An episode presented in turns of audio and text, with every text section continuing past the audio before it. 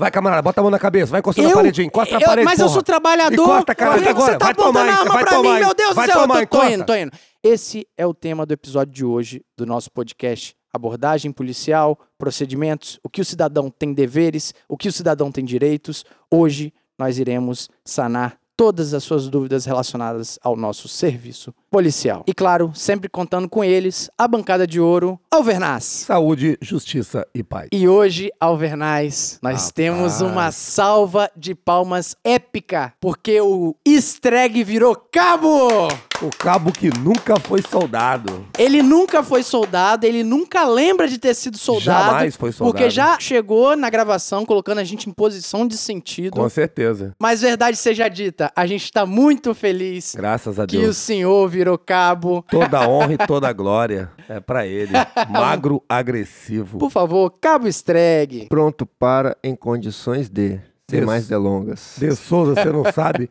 Eu vou contar pra vocês, Que gente. aconteceu? O Magro Agressivo, ele trabalha comigo. O Magro, pra quem não sabe ainda, o Magro é da turma de 2011, eu sou da turma de 2009. Até, que Vou falar em horas, né? Horas atrás, esse camarada era mais moderno do que eu, trabalhou comigo na viatura. Chegou lá sem saber nada. E hoje em dia ele é cabo, eu sou soldado, então agora ele é, ele é o comandante. Ele emana ordens. Aí, E você De Souza, obedece. Você não sabe dar maior. Ah, o que, que aconteceu? Pegamos uma ocorrência e fomos pro DPJ. Ao chegar no DPJ, eu desço da viatura, esse cretino vira pra mim e fala assim: Alveraz, vai lá e faz a ocorrência. Eu olhei pra ele, cara, e falei, fila da mãe. Poquei um palito que falei, pô, tem que, tem que relaxar, Dá uma relaxada. aguentar isso aqui, porque é difícil aguentar essa suga. Aí fui lá fazer a ocorrência, tô lá fazendo a ocorrência, eis que me entra esse borra-botas na minha na sala, vira pra mim e fala assim: é, Alveraz, bota isso, isso e isso na ocorrência. Eu não aguentei, cara. Olhei pro sargento lá e falei, sargento, esse magro, nem divisa ele tá no braço ainda. Acabou de ser promovido. Agora me vem esse borra-botas dizer pra mim o que eu tenho que fazer na minha ocorrência. Se liga, eu te ensinei tudo que você sabe de polícia. E agora você vai dizer pra mim o que eu tenho que colocar na minha ocorrência? Mas parabéns, fiquei muito feliz com a sua promoção. Eu também, Estreg. Mas eu cheguei a me emocionar. Eu me emocionei também, mais do que merecido. Quem acompanhou as nossas redes sociais, a gente deu muita moral pro Streg, porque é mais do que merecido. O senhor é um cara muito inteligente. O senhor é uma inspiração pra todos É nós. uma e honra ter um comandante de. de É absurdo. Um RO Quanta comando de seda. Essa rasgação de seda, vocês deixem pros ouvintes que comigo não funciona não, essa rasgação de seda. Tá E é toda atrevido? história tem duas versões. O Alvernais contou a versão dele. É. Ele só esqueceu de dizer que ele faz a ocorrência porque eu já dirijo a viatura. Eu Ah. dirijo, então geralmente o patrulheiro faz. Não que eu não possa fazer, mas já que eu dirijo, eu deixo ele fazer com Deixa ele fazer. Você, você, você compreendeu isso? A arrogância desse cidadão? Não, Ó, porque retiro todas as palmas. você, você Ó, de- não, eu vou peraí, retirar. Peraí, peraí. Eu vou te fazer uma pergunta. retirando. de quem estiver trabalhando com você, você vai deixar fazer uma ocorrência? Que você- Rapaz, às só vezes se eu mais confiar complexa? nele. Só se você confiar. Você faz porque eu confio. Eu confio em Vossa Independente de também. atividade. Mas me diz aí, qual que vai ser o seu perfil de cabo? Cabo Laurindo? Ou um Ah, cabo não- mais. Eu, Em eu acho que vai relação ser a o isso Cabo aí-. Em relação a isso aí, não tem conversa. Os pilares da polícia é hierarquia e disciplina.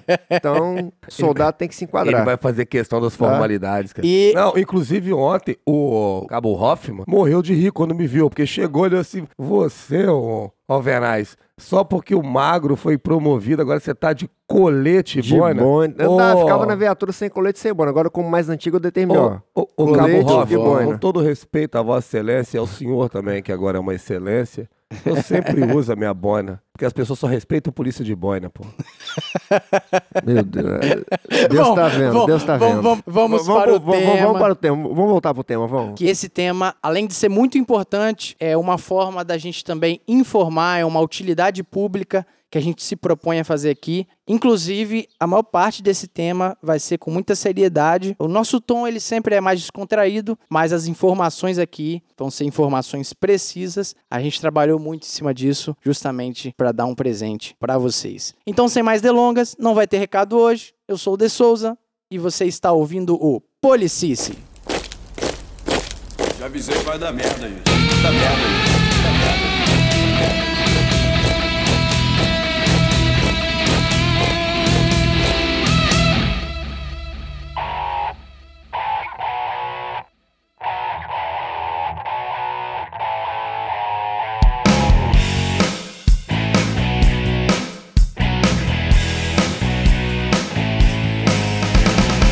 Procedimentos e abordagens. Quando a gente elencou esse tema para fazer a gravação desse episódio, a gente teve um- uma conversa muito interessante a respeito da carência de informação fácil para a população, porque todo o serviço policial ele tá na lei, mas nem sempre a lei ela é acessível à população. Eu presumo, Alvernais, que antes de fazer direito, você não entendia muito o que estava na lei, né? Rapaz, eu, não, eu nem me ligava nisso. É Eu porque- não sabia nem o que era Constituição Federal. Pois é, porque a linguagem ela é distante da realidade do povão, né? O nosso podcast de hoje é justamente dar essa luz que às vezes não chega de uma forma tão acessível, mas que hoje você vai saber de uma forma bem tranquila a característica do nosso serviço, o que a lei fala sobre o serviço policial.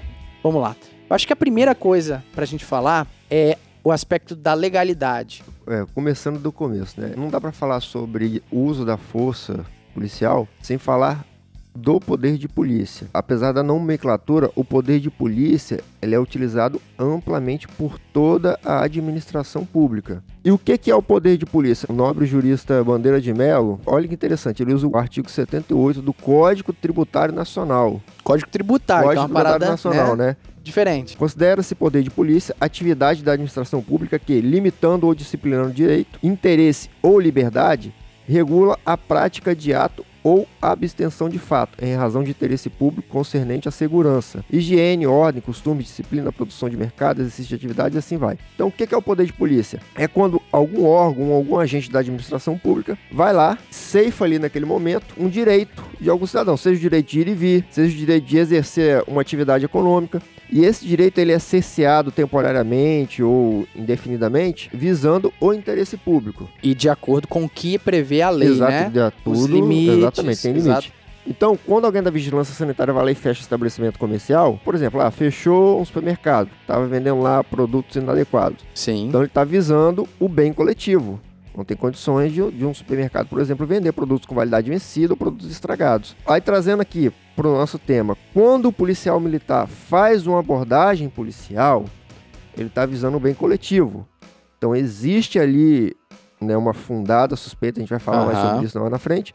Então existe ali uma fundada suspeita de que aquele indivíduo possa ter cometido algum crime ou esteja em posse, por exemplo, de objetos Sim. Que configurem crime. Ou seja, tem as regras do jogo, Então, né? Exatamente. Então, ali quando o policial faz uma abordagem a alguém, ele está usando também o poder de polícia. Muito interessante. A gente já começa desmistificando que o trabalho policial, ele é só mais um dos braços do Estado, né? Exatamente. Então, exatamente. isso explica muito que a atividade policial, por natureza, ela vai ter o poder de polícia, mas poder de polícia é aquilo que o Streg explicou como o Estado intervindo na vida individual do cidadão em prol de um bem público, né? Fica muito ligado à polícia, gente, pelo nome, né? Polícia Exatamente. Militar, A Polícia nomenclatura, Civil, às vezes, Polícia Federal, engana, a né? nomenclatura acaba A enganando. nomenclatura engana, às vezes dá a entender que é só a polícia que pode exercer o poder de polícia, que o poder de polícia é necessariamente o uso da força, truculência, não. Não tem nada a ver com isso. E tudo isso que você está falando é concernente ao princípio da legalidade. E isso, traduzindo de uma forma bem simples, é tudo que o Estado vai fazer tem que estar embasado nas leis que o próprio povo assim permitiu por meio dos seus representantes, né? Anteriormente. Ou seja, a atividade policial, bem como o poder de polícia que o Streg estava falando, ela está embasada na lei. Tá tudo lá na lei. Tá tudo disposto lá, né? O policial, no nosso caso aqui mais específico, ele não vai pegar e te dar uma ordem se não tiver uma lei anterior lá. Ele não vai chegar aqui e falar por conta própria, ah, você não pode isso, não Exato. pode aquilo, se não tem uma lei dizendo que não possa.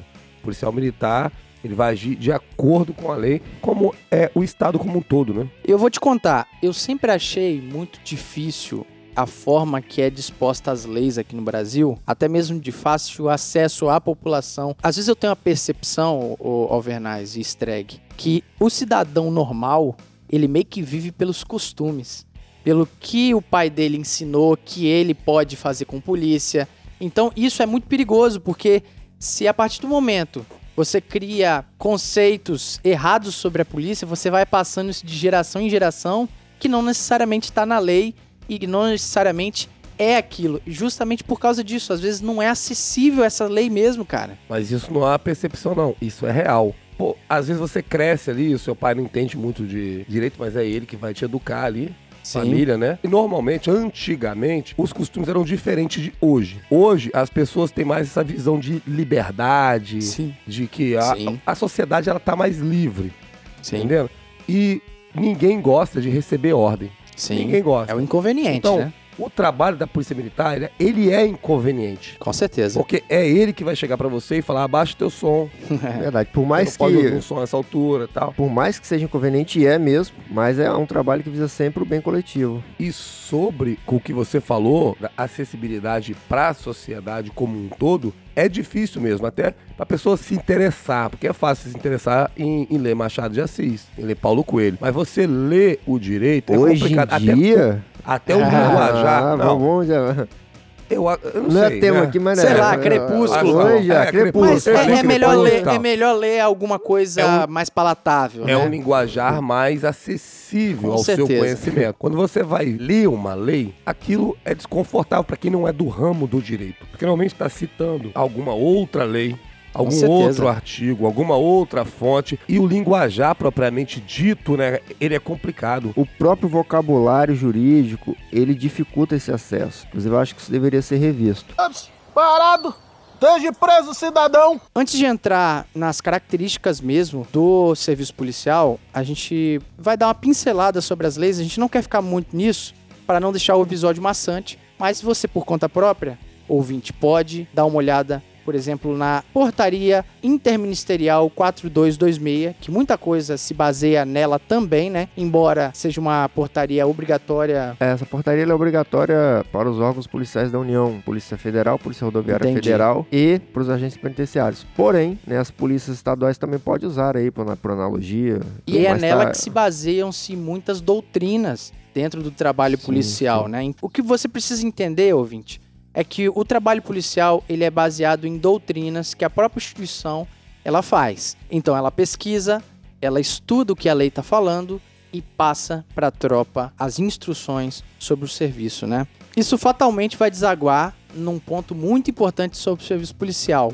Sargento Rubim, que chegou agora, tava Na onça. na onça? Tava na Na onça? Tava enrolado aí, né? Rapaz, o cara é bom, hein? Vocês vão ver agora. hein? Vamos muita lá. Resenha. velho. Sargento Rubim, o policial pede ou manda? Eles querem que peça, mas na verdade manda, né? Manda, né? É, o atributo poder de polícia, de polícia, não da polícia, né, Streg? Já Streg, falamos A sobre gente isso já poder de polícia. isso, Falamos aqui, exatamente. Não peguei isso aí não, mas é o poder de polícia e não da polícia, qualquer um tem. Sim. Alguns podem e a gente, né? a Deve. gente Deve. deve isso aí. Mas a gente manda, né, velhinho? Com todo respeito, respeitando os E- limites, a gente manda. E por que que a gente manda? É justamente o que a gente tá falando nesse episódio. A gente quer desmistificar, a gente manda porque a lei Sim, sim. permite que a gente mande. E isso está presente nos atributos dos atos administrativos, né? Que pode Sim. ser um palavrão agora pro ouvinte que tá ouvindo, mas nada mais nada é do que as regras do poder público agindo na vida pessoal dos cidadãos, né? Um dos pontos mais interessantes que eu acho nos atributos dos atos administrativos é a questão da imperatividade, que é o que a gente tá falando aqui. O policial ele manda porque se a sociedade já definiu que tem uma autoridade para manter a ordem Essa autoridade tem que ser respeitada. e ela tem que falar com rigor, justamente porque, cara, se não tem uma espécie de um escalonamento de alguém mandando para alguém obedecer, não se estabelece uma ordem, Vai né? virar chiqueirada. Vai virar uma chiqueirada, né? Interessante. Só pegando um adendozinho aí, não vamos chamar de velho aí, o Overnice, que é um pouquinho mais velho, ele deve, deve se lembrar de uma novela chamada Mandacaru, né? Mandar ah, lembro, lembro. Tinha um personagem bacana chamado Zé Bedeu. Lembro Ele dele. tinha uns jargões interessantes e um deles era o. é, ele falava seis de leque, sete de leque. Mas na verdade é o dura leque, sete de leques, né? A lei é dura, mas é lei, companheiro. Não tem jeito, não tem pra onde fugir. Exato, Então, cara. diante de uma ordem legal, você não tem pra onde desobedecer. A lei é dura, mas é lei e deve ser cumprida aos rigores. Gente, pra vocês estão tendo o prazer hoje de conhecer o Sargento Rubim. Sargento Que Rubim, isso, hein? Ele excepcional, é né? nada mais. Esse homem é doutor em direito, tá? Ele, ele- Não é, ele é bacharel. terrível, é, ter- é Bacharel, doutor. para, Em bacharel, conhecimento para. é doutor. Bacharel. Para o cara é bom. modéstia. É O diferente. cara é bom. O, o senhor foi terceiro colocado no curso de sargento ou é a impressão Eu dei sorte, eu dei sorte. Não deu sorte, Dei não. sorte, né? Você Não já deu sorte, que não. o cara é papirão é pra bom. Não, foi caramba. com esforço. Aí é bom. Não, o, o- o bacana é o seguinte: no curso, não tinha pretensão nenhuma de, de galgar as primeiras colocações, mas surgiu a necessidade de ajudar os, os velhinhos, né? Os camaradas precisando, os camaradas do interior, sem tempo de estudar. Que Eu massa. entrei nessa vibezinha de ajudar os caras, então eu tinha que seguir, eu tinha que policice no sentido Aí, de ó. ajudar os camaradas. Eu tinha que estudar muito mais pra chegar lá com a aulinha preparada pros caras. E isso me ajudou muito nas provas e felizmente, acho que foi 9.825 minha O nota cara é final. bom, hein? Alvernaz, consegui ficar na terceira na colocação. formatura eu chorei, cara, porque esse cara foi, Foi- elevado ao Foi- nível Foi máximo. meu convidado de Eu vi a foto. Caraca, meu irmão, lá. colocaram o sargento lá na frente de todo mundo. O, foi lá comandante prestou pro continência pro, sargento. cara, Mas pô. não vai, não. falar pra Aí você me pro prende, pai. Mas é contando com a presença ilustre do sargento Rubim, que além de sargento da polícia com muita experiência, é também pós-graduado em direito, né, sargento? Sim. Então a gente chega num ponto principal que a maioria das pessoas tem uma dificuldade de entender. Abordagem. Cara, abordagem é uma coisa que a gente tá cerceando o direito de alguém e é por isso que às vezes gera uma estranheza, principalmente quando o cara ele que é um trabalhador de verdade, mas ele se julga acima de qualquer abordagem, né? O cara, às vezes, cara, ele é trabalhador. E por ser trabalhador, ele acha um absurdo ser abordado. Porque ele acha que ser abordado é coisa que só é abordado bandido. Exato, Só é cara. abordado o criminoso. Olha E- que E não, bizarro, né? raramente, ele ainda solta além do trabalhador, fala, tá tanto vagabundo aí Isso, roubando e você tá caramba. me abordando.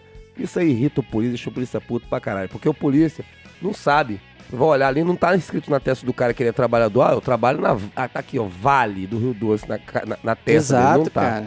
Então você vai fazer a abordagem. E normalmente a abordagem da Polícia Militar é pautada na fundada suspeita. Polícia Militar não vai sair abordando um camarada só porque olhou, viu, ah, esse cara aqui é, é botafoguense, vou abordar porque não é assim que funciona. Exato. A primeira coisa que a gente faz nesse episódio é desmistificar isso. Vamos parar com essa conversa, gente. Quando o policial ele olha ou resolve te abordar, se porventura você já foi abordado, não necessariamente que ele não foi com a sua cara, porque é uma das características da administração pública a questão da impessoalidade. Então, quando você vira e fala bem assim, mas eu sou trabalhador, você tá, querendo ou não, presumindo que o polícia ele olhou na sua cara, ele não foi com a sua cara e ele te achou um vagabundo, mas na verdade não, cara. Não é As coisas elas têm regras e o polícia ele não vai ter a capacidade ainda, ainda não inventaram um raio-x de dizer bem assim, olha, é igual o Robocop, né? É. Bibi, pipi, é, trabalhador. Bibi, ladrão. Não, Pega cara. É por isso que a lei, ela regulamenta algumas coisas e que o policial, pra averiguar essas coisas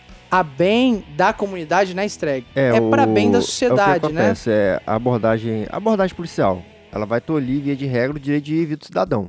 Mas isso ocorre visando o bem coletivo. E ocorre dentro de determinadas circunstâncias pré-definidas em lei. 244, CPP. 244, o artigo 244 do Código de Processo Penal fala sobre isso. Então, resumidamente, é abordagem, a busca pessoal dependerá de mandado, né? E será feita mediante a fundada suspeita, para ver se o abordado encontra-se com um objeto criminoso, se tem mandado de prisão em aberto. E é bom falar sobre isso, porque às vezes o cara fala É. assim, afundada suspeito, fala assim, então eu sou um suspeito. Não, não, é isso. Não, não é isso. Por exemplo, cara, você tá num bar, tá tomando cerveja ali, só que ali naquele bar tem pessoas ali, aí você tem uma denúncia naquele bar. Tem alguém armado ali, tal, tal. Não necessariamente esse alguém é você. Mas o policial vai chegar ali e não vai saber exatamente quem é o cara que tá armado ali. Exato. Então ele vai pegar todas as pessoas pra fazer a abordagem e verificar quem é esse cidadão. Então não necessariamente o cara tá te abordando, tá te revistando ali, é porque ele acha que você é criminoso, não. Exato. Ele quer só verificar e resguardar a segurança dele e de todos que estão ali, inclusive a sua. Porque Tá a gente tem que abordado. voltar pra casa, né, irmão? Sim, todo mundo. Com certeza. Mas assim, se o policial ele não é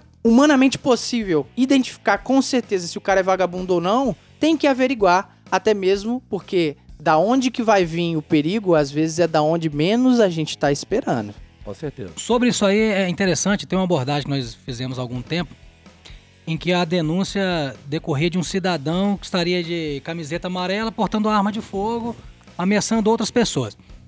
Nós nos dirigimos até o local e ao adentrarmos na rua, no bairro Campo Grande, nós já visualizamos um camarada de camisa amarela. Olha que bacana. Ah, Obviamente, Achei o cara. Obviamente, ó, duas viaturas, falei, é aquele, seco. Fui em cima do cara, já passei e já corri no cara, volume na cintura, abordei. Carteira, nada com o cara.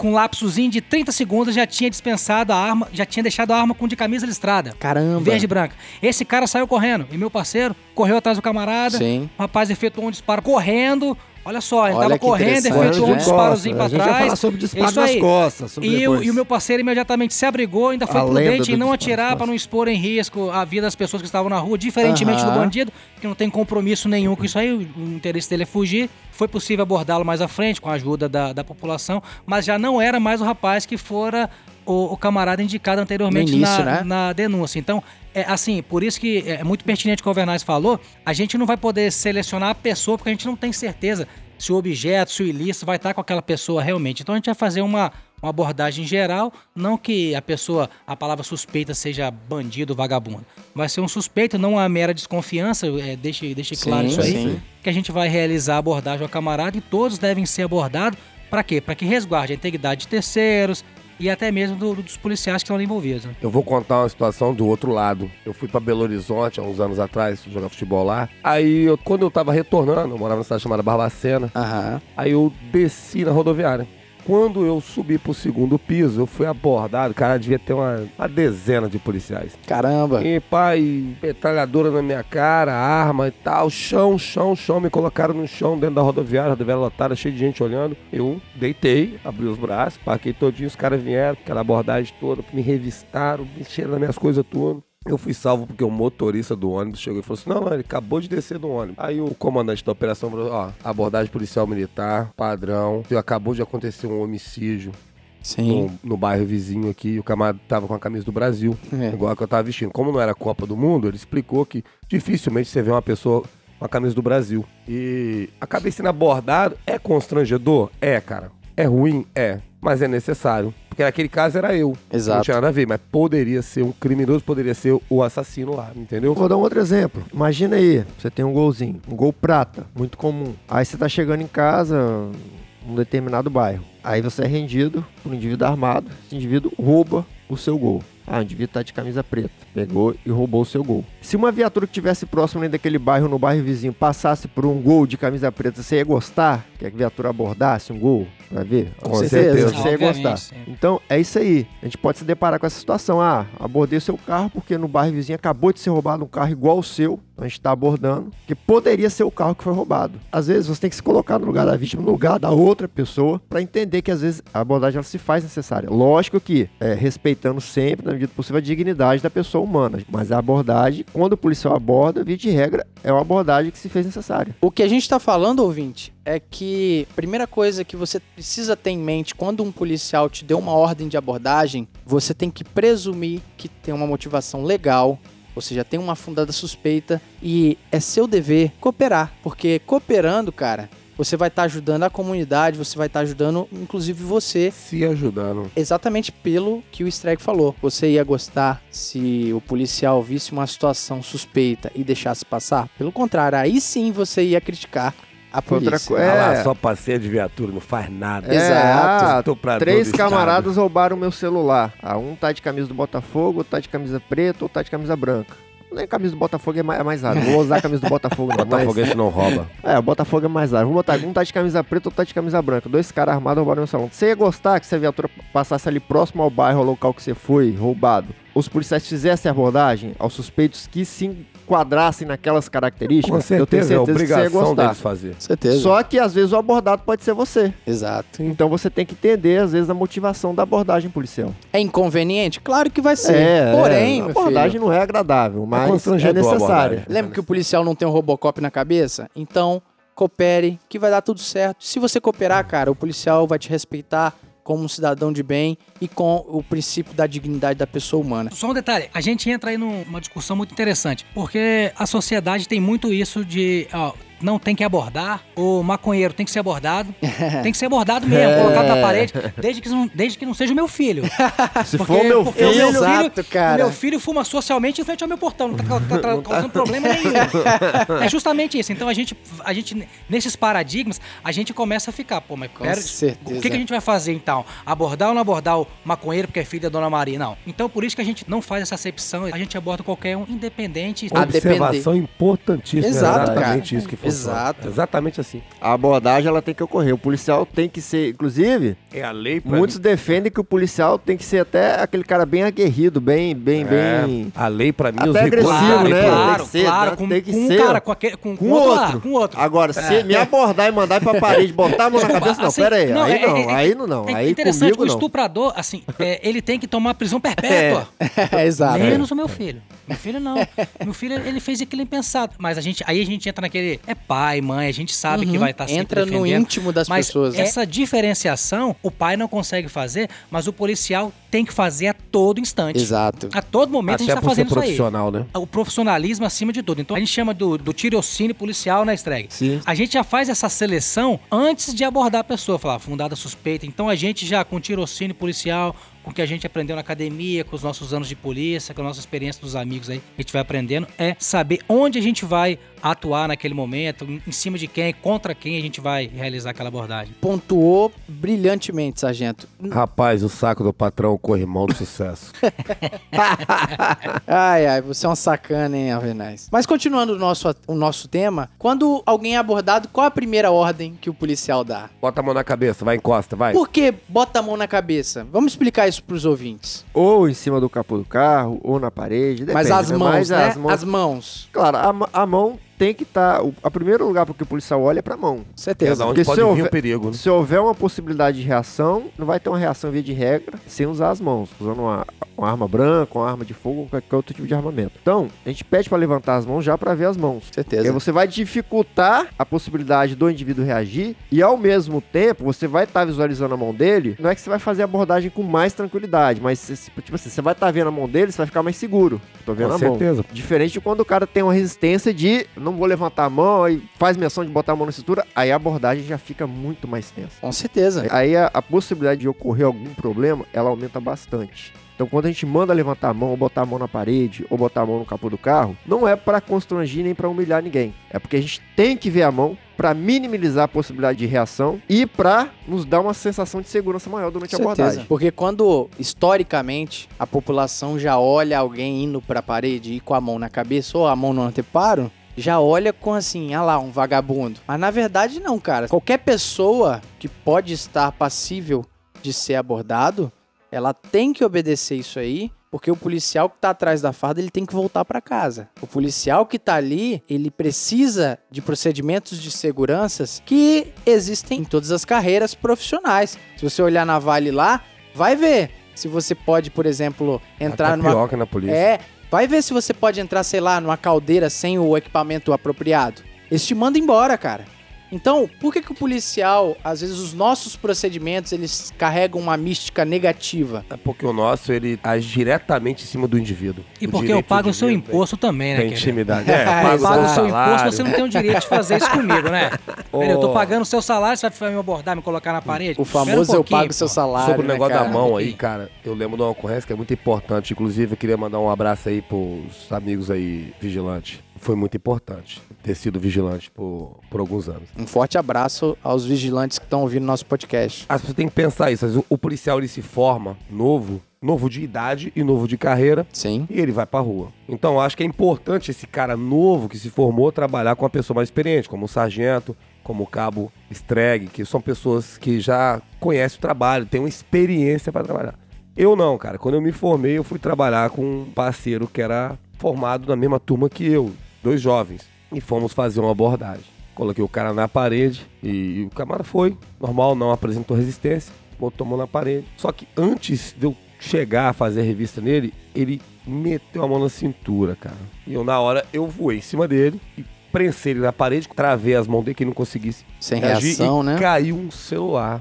Olha só. E quando eu fiz a revista, não tinha arma, só tinha o celular. Pedro, por que você meteu a mão na cintura? Parece que tá ficando maluco. Ele falou assim: não, meu celular começou a escorregar e cair. Então, ele não sabia ser abordagem. Ele falou que a primeira abordagem ele tinha 16 anos, esse jovem. Pois eu tinha é. 28 anos de idade. Então, só que eu tinha essa experiência de trabalhar como vigilante já. Trabalhei em terminal, já tinha feito várias abordagens em pessoas já. Se eu não tivesse essa experiência, acredito como aconteceu com o parceiro da minha turma que atirou. Sim. Depois foi ver o cara não estava armado, tá entendendo? Então, a experiência ela é muito importante. Tanto a experiência do policial, como às vezes do próprio abordado, que às A vezes como ele nunca né? foi abordado, ele não tem noção. E às vezes, às vezes o cara tá bêbado, às vezes o camarada tem um problema de cabeça e tal, e ele vai fazer coisas ali que vai colocar em risco a segurança. Às vezes você vai tomar uma atitude, tirar a vida de alguém, e depois lá no futuro você vai ver que foi desnecessário. Entendeu? Foi até pautado dentro da legalidade e tal, mas Sim. desnecessário. Então a experiência é muito importante pra isso. E esse é o objetivo desse episódio específico, de trazer luz e difundir uma informação boa, justamente para que o cidadão ele procure cooperar com o nosso serviço, porque a partir do momento que a gente joga junto, mesmo você está sendo abordado e o policial ele emana uma ordem e você coopera, eu tenho certeza, escuta o que eu tô te dizendo, o policial ele não vai ficar te sugando, ele vai tentar o mais rápido, mais rápido na estreia. Sobre isso, eu lembro de um policial, recruta que trabalhou comigo. Ah, um policial aí. Um recruta, né? Hoje ele não é mais recruta, não. Ele trabalhou Tá na comigo. força tática. Tá na Força Tática. Ele vivia. Tinha um, um criminoso quanto mais lá da nossa área lá, traficante. e esse policial recruta, ele vivia falando assim: dia que eu abordar esse cara. Eu vou fazer isso, vou fazer aquilo, vou, vou esculhambar ele, não sei o que, não sei o que, vou fazer isso e aquilo com ele. Eu falei, você não vai. Como que não vou? Você não vai deixar? Não, não, você não vai porque o cara vai ser tão educado com você, o cara vai ser tão educado, tão cortês com você, que você vai ficar constrangido. Você não vai conseguir nem gritar com ele. Vai estar discrepante, né? Se você não vai. E aconteceu, o cara é, a gente sabe que o cara é traficante, é chefe do Era o chefe. do tráfico. Não vou falar o nome aqui, né, mas Sim. Pessoal da segunda C sabe Chefe- quem a gente ele falar. é. E o dia que esse policial abordou, eu não tava junto, mas ele me contou. É o De Souza que tá aqui. o dia que você abordou ele, como é que foi? Como é que foi? Não, sem cabimentos. O cara nem xingava, xingava. Senhor, não, tudo bem. E voz sempre mansinha, né?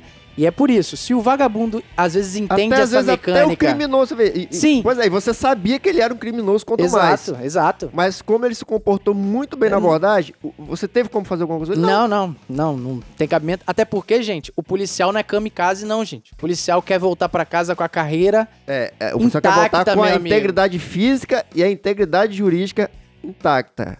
Re- Respaldada. Então, o nosso apelo é exatamente esse. Se às vezes o ladrão, o ladrão, o bandido mesmo, ele já entende essa mecânica e o camarada ele respeita mais do que muito cidadão aí, você, cidadão pagador de impostos, que a gente dá muita moral aí, cidadão de bem que ajuda a gente, você também precisa ajudar o nosso trabalho. Você cooperou, meu amigo, pode ter certeza o policial, ele vai te ajudar. Ops, parado! Esteja preso, cidadão! E um ponto muito importante também, que embora agressivo, ele é necessário, que é a questão de que, por que você está apontando a arma pra mim? Cara, primeiro, todo policial, ele antes de apontar pra você, ele novamente tem um contexto pra isso. E ele tem um condicionamento. Cada policial, ele vai ter uma forma de avaliar aquela situação para manter o nosso serviço mais seguro possível. Gente, os procedimentos, eles são para salvaguardar todo mundo. Porque se você coopera, o policial ele não vai precisar tomar uma decisão precipitada, ele não vai precisar se expor, ele não vai sofrer as consequências de realmente um bandido, né? Porque imagina só, um bandido ele tá lá, ele tá armado e ele tá com muita disposição, ele tá drogado. O movimento de sacar uma arma de uma cintura, ele é um movimento rápido Muito rápido. muito rápido. Então, se você tá com a arma em pronto emprego aqui, apontando a arma pro abordado, né? Claro, respeitando as condições que a gente tava falando aqui, o, o policial ele vai estar na vantagem como tem que ser. Isso aí é procedimento da polícia, o controle de câmera. Você vai apontar a arma pra onde? Perigo, o né? O perigo. Se você tá abordando o cara, é porque ele que representa o perigo. É é interessante é o seguinte, nós que somos policiais militares, a gente sabe que a arma ela já faz parte do, ela já é uma parte do nosso É corpo. natural. É natural. E ela é uma parte realmente do nosso corpo. Sim. Tanto é que a posição que nós utilizamos a arma, o Alvernaz gosta muito de usar essa posição, eu vejo constantemente nas fotos que ele tira aí bacana. Ah, Ela é o nosso terceiro olho. Sim. Ela entra como o nosso terceiro olho. Por quê? É, ao contrário do que muitos pensam que a, a mão é o mais rápido, que o pé é o mais rápido, o órgão mais rápido que nós temos é o olho. Uhum. Ele é capaz de visualizar todos os O movimentos reflexo, né? e prever a sua atuação antes de pegar uma arma de fogo, alguma coisa. Então é ele que vai ser o responsável para que você tome uma atitude posterior. Perfeito. Então, como nós já estamos em posse da nossa arma de fogo, essa arma de fogo, como nosso terceiro olho, ela vai estar apontada em direção ao sujeito. E quais são as condições? Aí vai entrar a questão do bom senso policial, Sim. da técnica policial, da questão da segurança policial, que o policial vai trazer para si, para terceiros. Justifica. A gente vai entrar no meio de uma aglomeração, o camarada vai ser abordado, você com a arma apontada pra ele, ele com as mãos pro alto. Por isso nós temos diferenciação da Sim. questão da posição sul, entendeu? a posição sul velada. Por exemplo, você vai abordar um carro, aquela questão do gol, Streg, que foi, acabou de ser roubado com um camarada, é um gol prata. Você visualiza um gol prata e vai realizar a abordagem.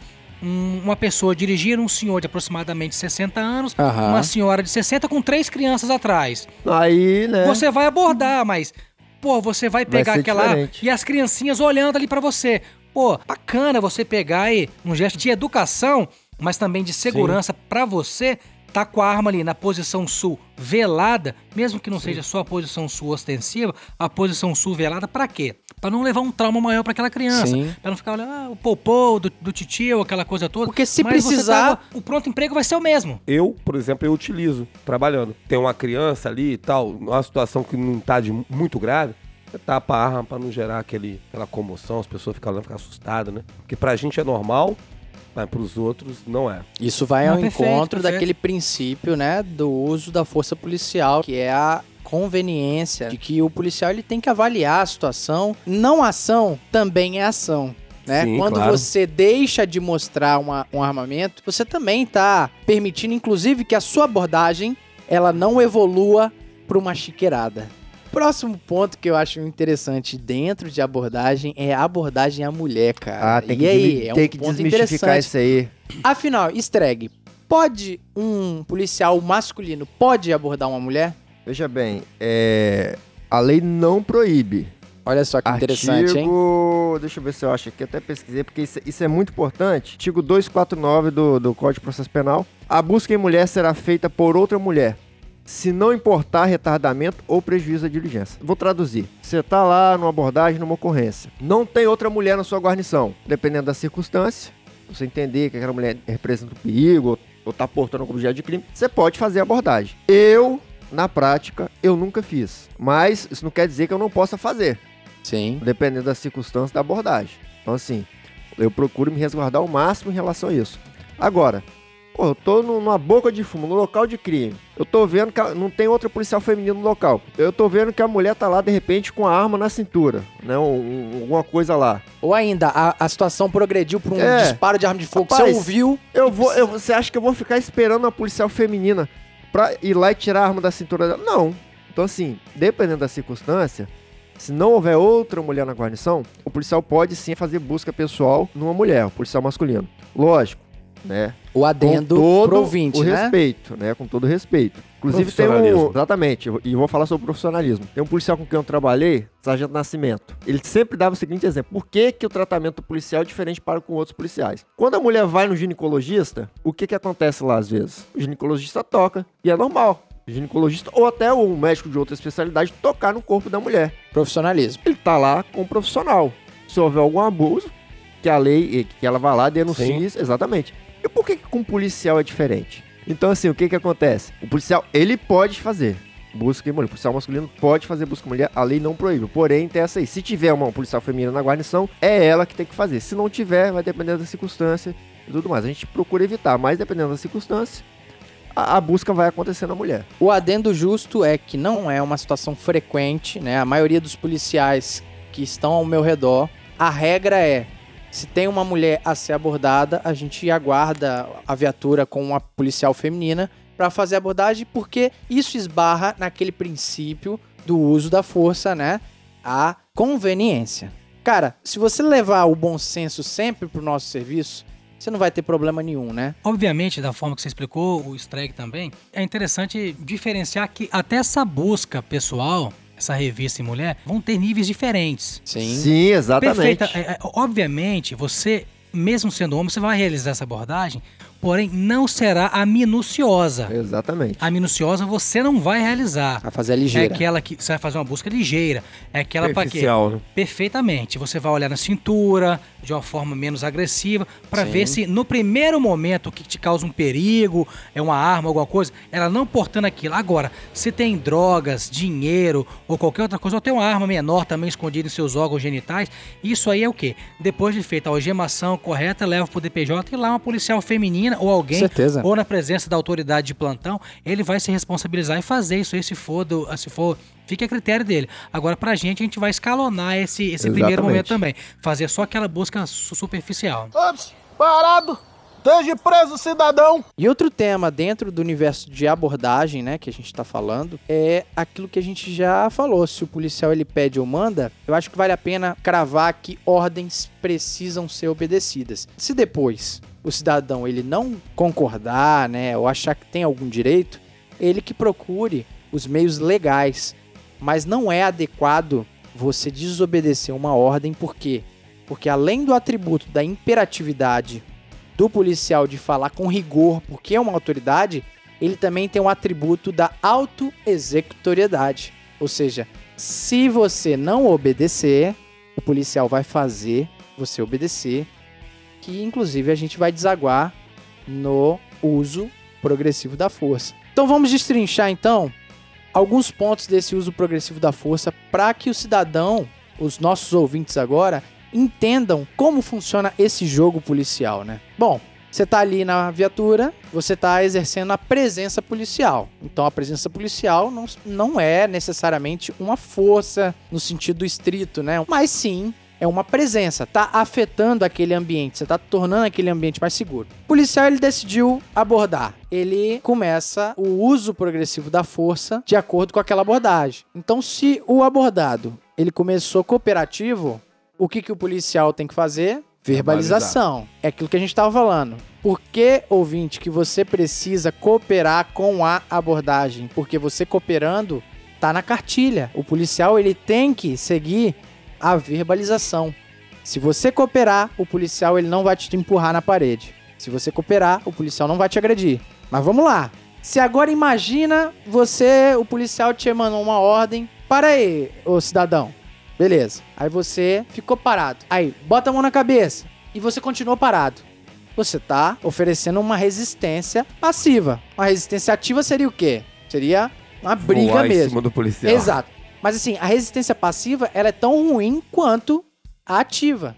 É que gera tensão, né, cara? Então, isso gera uma resposta do policial. E qual que é essa resposta? O controle de contato. O controle de contato, explicando pro ouvinte, O controle de contato, no caso da resistência passiva, é um contato físico que você vai ter com o abordado, é um contato físico mais passivo, menos agressivo. é o conduzir o cara até a É, parede, você né, cara? pegar- Ah, Colocar ele é- carinhosamente É, na parede. Você vai fazer né? igual você faz É. com a criança. É, a criança não, não criança. fez É, uma arte lá. exato. Aí você pega ela pela mão, ó, você vai ficar de castigo aqui agora. É assim, você vai pegar pela Mas mão e é vai pra levar lá. Cidadão, abre a perna, por favor. Olha só. Ele não abre a perna, você vai lá Você vai educadamente, ajudar ele vai lá a porta de separa. forma Ah, pacífica, de, de- forma perfeitamente, carinhosa. perfeitamente. Claro. Ah, Ele- nada você de- vai, não tem ninguém abre- falando pra chutar a perna de Abre os ninguém. braços, afasta um pouquinho, coloca a testa na parede, abre os Isso, braços, abre as isso, pernas, isso. você vai ali e tal. É isso aí. Ou seja, cidadão, se você começou a atrapalhar o serviço, começa aquilo que eu tô falando. É uma Progredir. escadinha. É uma progressão, uma escadinha. Se você tiver cooperativo, o policial não vai te levar até a parede. Então vamos lá, vamos recapitular. O policial falou: atenção, cidadão, mão na cabeça e vai pra parede. Você não obedeceu essa ordem e você ficou parado. O policial ele vai te levar até a parede. Agora imagina se nesse caso concreto você empurre o policial. Você ofereceu uma resistência, Ativa. uma resistência ativa. E essa resistência ativa ela tem uma resposta policial. Ativa. Ativa, exatamente. Resistência ativa, resposta ativa. É o controle físico, né? A A, doutrina fala controle físico, mas resumindo, esse momento você deu autorização policial a usar a força em você. O importante sobre esse tópico é o seguinte: a resistência ativa ou a agressão física por parte do abordado, ela vai preceder de um uso de- da força por parte do policial um pouco mais agressivo também. Nós estamos vivendo um momento, em razão de tudo que está acontecendo nos Estados Unidos, em razão do que aconteceu em São Paulo também, Certeza. em que tá- estão acontecendo vários questionamentos em relação ao uso da força por parte do policial. Inclusive, São Paulo até proibiu algumas técnicas de imobilização. Então, se o policial é agredido, ele vai fazer o quê? Se ele não pode usar técnicas de imobilização, técnicas de defesa pessoal, o que, que ele vai utilizar? arma. Ele vai ter que pular essa, essa escadinha Vai aí, pular né? essa etapa. A gente tá, Vai a gente tá tentando né, primar pela, pelo escalonamento do uso da força, ele vai ser obrigado a, a pular uma etapa. E o escalonamento do uso da força, ele é importante também porque para preservar a vida nesses casos. Mas esse é o, senti Esse esse é o é o sentido. sentido. Esse é o sentido. Então, é, resistência ativa e agressão física por parte do abordado, teoricamente, o que, que você tem que fazer? Aí você vai usar técnicas de defesa. Ou a, porrada vai comer. Vamos, vamos falar rasgado aqui. Não adianta Mas ficar... vamos Não, desmistificar, ficar- cara. é, não, vamos desmistificar. desmistificar. É o que eu falei nos episódios passados. O juridiquês usa palavras bonitas pra falar o amargo. Então, assim, não adianta ficar aqui, né, com conversa fiada. Se o cara resistir, se o cara empreender resistência ativa ou tentar agredir os policiais, a porrada vai comer. O que Pau eu- tem quebrar. jeito, o pau vai quebrar, O gente. que eu quero deixar O policial claro, vai apanhar? Não vai. Streg, o que eu quero deixar claro é que o escalonamento ele existe justamente pra porrada estancar se você assim permitir. Você é abordado. Foi cooperativo, o policial não vai te bater. Agora, se você bater no policial, o monopólio da força está no Estado, cara. É legítimo o Estado fazer o que for preciso, mesmo que seja impoliticamente correto falar mais. isso. Meu amigo, vai mais. comer a porrada mesmo. E vou dizer mais, se o cara não cooperar e ocorrer dele vira óbito, eu só entendo uma coisa, querido. Ele deu causa ao resultado. Sobre isso eu quero dizer outra coisa, até, até importante dizer, a gente aprende isso no curso também, que eu vou falar aqui agora. Não existem técnicas não letais, esse não é um nome técnico correto. É, são menos é letais, técnicas né? menos letais, porque se você vai cair na Recentemente porrada... mudada, tá? Recentemente Essa, essa, essa mudada, é. nomenclatura foi É recentemente porque- é alterada. porque Antes era, Lá era, era fora não se letal utiliza mesmo. muito, lá fora se utiliza muito técnicas, não tem técnicas não letais. Uma arma de choque ela pode, Pode matar, matar, né? perfeitamente. Então, um bastão que você usa ele pra conter uma agressão, pode matar. O elastômero pode matar, O como elastômero aconteceu pode aqui matar, com o meu, meu, minha turma. Então, assim, não existe técnica não letal, existe técnicas menos letais. Então, a gente procura ao máximo evitar isso. Mas se acontecer, o que a gente tem que levar de reflexão para a sociedade é o seguinte: eu, e acredito que os, os outros três que estão aqui na mesa aqui também, eu não saio de casa para dar tiro em ninguém. Exato. Eu não saio de casa para dar porrada em ninguém. Eu saio de casa para trabalhar, Exatamente. entendeu? isso. Ocorrência se tiver. E quanto menos problema tem no meu trabalho, para mim é melhor. É melhor. Porque eu não claro. recebo por quantidade de prisão feita. Não recebo. Quanto menos problemas no trabalho policial, melhor. Só que é o que eu falo, às vezes depende do abordado também. Não quer a guerra, mas tá É. preparado pra Le- guerra, le- né? Lembre-se, ouvinte, que muitas vezes quem faz com que esse escalonamento cresça é você. Ops, parado! Esteja preso, cidadão! Continuando na questão de abordagem, uma coisa que acontece rotineiramente, que eu acho muito importante, é a abordagem a veículo, né, cara? É uma abordagem que quem tá olhando de fora, às vezes, não sabe o quão perigoso é aquilo, cara. É perigoso, você não sabe o que tá dentro do carro ali, né? Quem tá dentro do carro, o que eles estão carregando ali. Ao passo, você pode abordar uma família voltando da igreja, Exato. você pode abordar É complexo, os camaradas que estão saindo da boca de fumo totalmente armado. Tá entendendo? E às vezes as pessoas que são abordadas, elas não entendem isso. Sim. O cara fala assim, poxa, eu tô saindo do, do meu trabalho, o policial me abordou, colocou a metralhadora na minha cara, tal, tal, me abordou, me tirou do carro, revistou meu carro inteiro, e ele não sabe por quê. Então é justamente por isso. Porque já aconteceu vezes da polícia militar abordar, o cara olha e fala, pô, tranquilo, fazer a abordagem normal. Quando você olha ali dentro, tem arma de fogo. Sim. Já aconteceu comigo. sim fazer uma sim, abordagem, eu não esperava nem ter uma arma de fogo ali. Só que era uma abordagem rotina, fazendo abordagem a veículos e tal. Fizemos uma abordagem lá dentro de uma arma de fogo. Que ela tipo, poderia ser utilizada para tirar a vida nossa. Como até mencionei lá na propaganda de São Paulo. Conta novamente, por gentileza. A situação era a seguinte: passava um carro, os policiais, aí tem a visão dos policiais, abordando, os policiais apontando a arma de fogo pro carro, Sim. o carro todo com isso filmado, não dá pra ver nada lá dentro. E aí tinha alguns comentários, né? Tipo, olha só, absurdo, a polícia militar. Do- aí mostra a mesma imagem, a mesma cena, só que Sim. do ângulo de dentro, os camaradas de dentro, todos eles com fuzis apontados pros policiais militares. Então, essa propaganda foi de suma importância pro trabalho policial militar. Com certeza. Entendeu? Porque as pessoas começam a enxergar de forma diferente. Acho que medidas como essa deveriam ser feitas pelo governo do estado, que ajudaria bastante o nosso trabalho. Você quer uma, uma vez um absurdo que eu ouvi, inclusive de pessoas próximas, que, pô, eu- é nesses momentos que às vezes a gente opta até em não discutir porque tá tão absurdo, eles estão tão fora do nosso serviço. Melhor ser feliz a É ter razão, né? exato. Com certeza. Olha o absurdo que pessoas próximas falaram comigo, cara. É, não, Blitz aí, ó, olha lá, Blitz, Blitz. Nossa Deus, olha o trânsito que tá gerando. Aí começou. Tanto Nossa, vagabundo. É, aí, olha só, Blitz pra mim tinha que ser assim. Passa o carro, beleza, vai lá. Passa o carro, vai lá. É, tipo assim, sem- é, a dando a entender que não ia. Tá não, É, ali. não precisaria ter procedimento nenhum, né? Por que, ouvinte, que a Blitz às vezes causa trânsito? Porque naquele momento você avalia minuciosamente, né? O carro ele tem que quase parar para que o policial esteja em pronto emprego ali e observe se oferece algum outro risco. Mas não, na cabeça do paisano que tá ali às vezes duas horas no trânsito, ele não consegue entender que essa demora é para preservar a vida do policial. E E assim, de terceiros também, porque pode acontecer acidente de tanto camarada bêbado, alcoolizado, quer dizer, parado na blitz, e é Exato. seguro lá e é detido. Às vezes, se não tem a blitz, esse camarada pode. Ele pode não, ele vai passar, vai continuar rodando. E pode acontecer, meu querido, de tirar a vida sua ou de alguém que ele é um ente querido seu, uma pessoa que vai fazer você pensar. com depois, certeza. porra, a polícia militar não tá fazendo nada. é por e o cara isso, tá rodando. é entendeu? por isso que você não deve expor aonde que tá tendo blitz. Você não deve avisar Com em grupos certeza de não. WhatsApp. Gente, se você tem uma consideração pela Polícia Militar, os nossos ouvintes têm muito carinho pelas, pela Polícia Militar e pelo nosso trabalho. Meu irmão, às vezes um- uma blitz que você tá avisando pra, pra parente, você tá deixando de tirar da rua uma arma de fogo ou um bêbado que vai atropelar sua filha. Só lembrando que, do ponto de vista legal, blitz de trânsito é primordialmente para medidas administrativas. Você verificar documentação, esse tipo de coisa. Não Interessante, é hein? para busca pessoal. A busca pessoal ela pode acontecer se suspeita. o agente de trânsito presenciar ali uma fundada suspeita ou até mesmo um crime em si. Né? Que é a o que blitz acontece para- normalmente. Sim, Mas é o que acontece, é por o isso que a gente tá acontece. falando da Blitz, né? A minha questão foi o seguinte: por que, que a Blitz gera esse furdúncio, né? E esse trânsito, às vezes, quilométrico?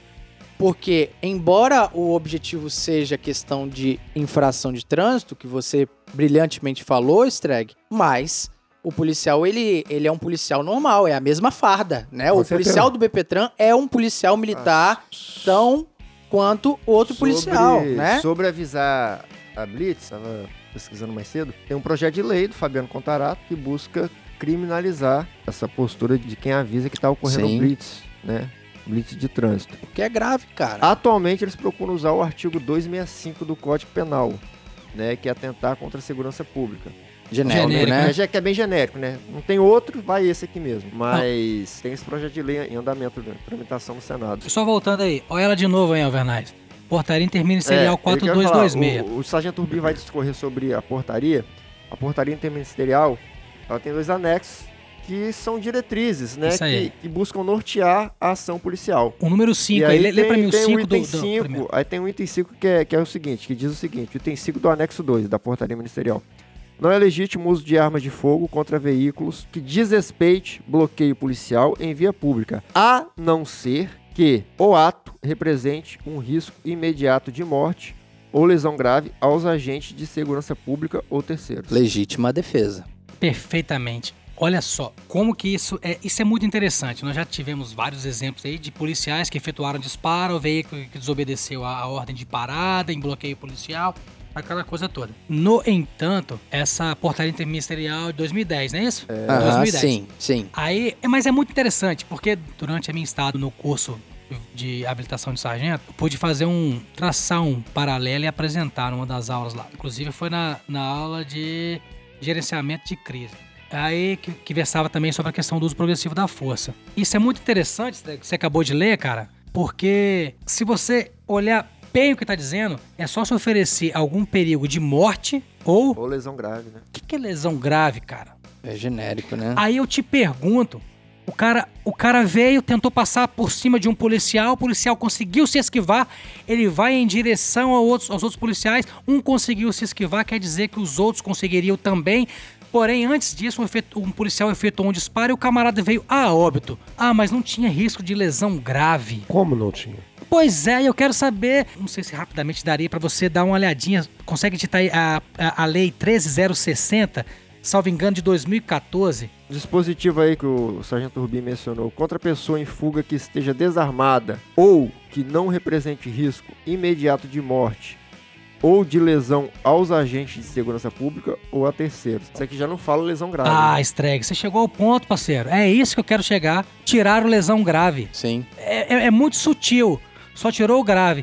Então agora, qualquer coisa que represente perigo pra mim me dá a possibilidade de efetuar um disparo pra poder me proteger ou a terceiros. Então, nesse sentido, tira a questão da lesão ter que ser grave, porque é muito subjetivo. Sim. É muito subjetivo. Pô, mas. é, ah, não, eu, vou- te julgar porque essa les- isso não poderia causar uma lesão grave pra você. Então, nosso querido ouvinte, a abordagem a veículo, ela é uma vertente da abordagem que gera inconvenientes também, incompreensões, principalmente para a população que carece de informações verdadeiras sobre a polícia, mas ela é necessária e os procedimentos que serão feitos no seu veículo e fatalmente em você que vai estar dirigindo, eles são necessários para que o serviço ocorra da forma mais segura possível e que o policial militar ele possa voltar para casa, como bem o Streg sempre fala, com a Integridade jurídica e integridade física resguardados. exato, perfeito, cara. Essa é a minha oração todo dia quando eu saio de casa. Senhor, Bom- resguarde É a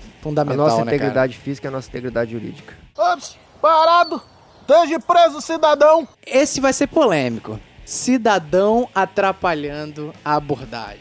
Cara, já teve alguns casos, né, Renais? Rapaz, eu já passei por alguns casos desse. Eu vou contar um. Eu trabalhava no PO na época. O senhor lembra? O senhor era soldado na época, trabalhava na Kombi lá. Não me recordo. Ah, não, desculpa, perdão. Eu Brincadeira, me Eu recordo. confundi. que Não não tem nem- comemorou o dia do nem soldado dia Nem tanto 25, tempo assim, ó. Confundi. Mas eu, mas eu lembro. Eu sim. trabalhava lá, recém-formado e tal. Me achava o Capitão Nascimento, né? Como eu gosto de dizer e tal. Aí recebemos uma notícia que tinha um camarada situação suspeita lá e tal. Aí fomos abordar esse camarada. Abordei o cara, coloquei ele na parede, tal, normal. Normal, o cara não criou resistência alguma. O abordado foi tranquilo. Tranquilo, abordado não tinha nada. Abordando ele. Eis que me surge lá do segundo andar um, um camarada. é isso que me revolta às vezes. A maioria das vezes não é nem o abordado que cria o problema. Não, esse camarada começou a esbravejar. Isso é um absurdo. Isso é abuso de autoridade. Vocês não têm vergonha, não. Vou denunciar vocês. Eu tô filmando vocês. Cara, e aquilo ali, bicho, eu fiz a abordagem normal, como tem que ser feita. Depois, com calma, já não tinha mais nada. Tinha o cara na posição. E pra ele, cidadão, tudo bem com o senhor? Tudo bem nada. Esse absurdo que vocês estão fazendo. Eu falei assim, eu sou médico. Ah, ele falou pra mim que ele era Meteu uma médico. Eu carteirada, falei, né? Caramba, o cara é médico. Nossa, que foda, O cara é médico, é verdade. Poxa, que moral ser médico. Aí, poxa, eu cheguei pra ele e falei assim, pô, o senhor tá nervoso por causa de quê? Nem abordei o senhor. Ele falou assim, rapaz, você tá fazendo um absurdo. Eu vou denunciar você na corregedoria. Quando ele falou a palavra corregedoria, Aí você ficou louco. eu fico louco. Falou corregedoria, processo pra mim, eu fico possesso, cara. Fico louco. Cheguei pra ele e falei assim: tá bom, o senhor é médico? Imagina o senhor se eu chegar dentro do escritório do senhor, pro senhor me consultar e o senhor me passar uma receita. Eu falo, o senhor tá ficando maluco? O senhor tá doido? O senhor vai passar essa receita pra mim? Não, eu quero que o senhor passe esse remédio aqui porque eu tenho essa doença. Não tem nada a ver com o que o senhor tá falando. Sabe por que, que eu não faço isso e jamais vou fazer? Porque eu não entendo nada de medicina. Eu nunca frequentei uma aula de medicina. Exato. Eu não entendo nada de biologia, meu chefe. Eu sou polícia. E eu entendo de polícia. E aqui eu tô agindo como polícia. Rapaz, o camarada saiu da janela. Eu Falei, caramba. ele Agora, vai agora vai dar um desacato. Ele vai na corregedoria. É isso que eu me surpreendo, cara. O cara desceu, foi até a mim, me pediu desculpa. Olha cara. só. Falou assim, ó, policial, eu queria pedir desculpa. Tapa de Realmente luva. você tem razão. Eu não entendo nada de polícia. Falei bobagem. E eu só queria que você me perdoasse. Eu falei assim, querido, não tem nada que perdoar. A gente às vezes erra e tal. O senhor errou e tem nada a ver. Tá tranquilo, tá de boa. Vai na fé. Mas isso é coisa que acontece muito. Que todo mundo acha que entende de serviço de polícia, né? Vê na Globo, né? Com Vê no jornal e acha que entende de serviço de polícia e quer emitir opinião sobre Ah, aquilo que ele até não pra- sabe. Dá, dá até pra, pra colocar um ditatozinho, né? Dá. E aumentar um pouquinho de polícia, médico e louco. Todo mundo tem um pouco, né, né? Justamente. Exatamente isso. Eu acho que todo mundo hoje tá com a percepção de que o policial ele não tem autoridade. Então todo mundo ele quer meter o bedelho. Eu imagino, cara, qual coragem um cidadão ele tem de simplesmente emanar julgamentos de méritos de algo que ele absurdamente não conhece, cara. Tá certo. Liberdade de expressão tá aí. O problema é, o cerne da nossa discussão é o seguinte: se você realmente não, não tem conhecimento técnico sobre aquilo, às vezes comentários, principalmente numa abordagem, eles são totalmente nocivos. Porque isso aí pode desencadear coisas que vão ser terríveis. Pô, tem uma região aqui em Cariacica, cara, que eu não vou, não vou citar, que é só você abordar alguém, cara. É certo que nas janelas os caras começam a fazer comentários e inflama de uma forma que você quase sempre tem que pedir prioridade pra sair com o, o abordado, porque senão, você entende que, ouvinte, entenda, a questão não é criticar a polícia. Ninguém está acima do bem ou do mal. Acontece que se você realmente não tem conhecimento técnico específico sobre aquilo, o seu comentário naquele momento está sendo inadequado, né? mais prejudicial do que benéfico. É um momento inadequado, cara. Porque, olha só, você imagina, esse médico tava lá. Suponha que esse camarada que eu tava abordando tivesse armado. Certeza. E eu não tivesse a frieza de abordar ele, verificar primeiro, pra depois responder esse camarada que tá me tentando tirar a atenção lá. E eu me volto a ele pra discutir com ele, esse cara saca uma arma e tira a minha vida. Com certeza. Tá entendendo? Tem, E aí?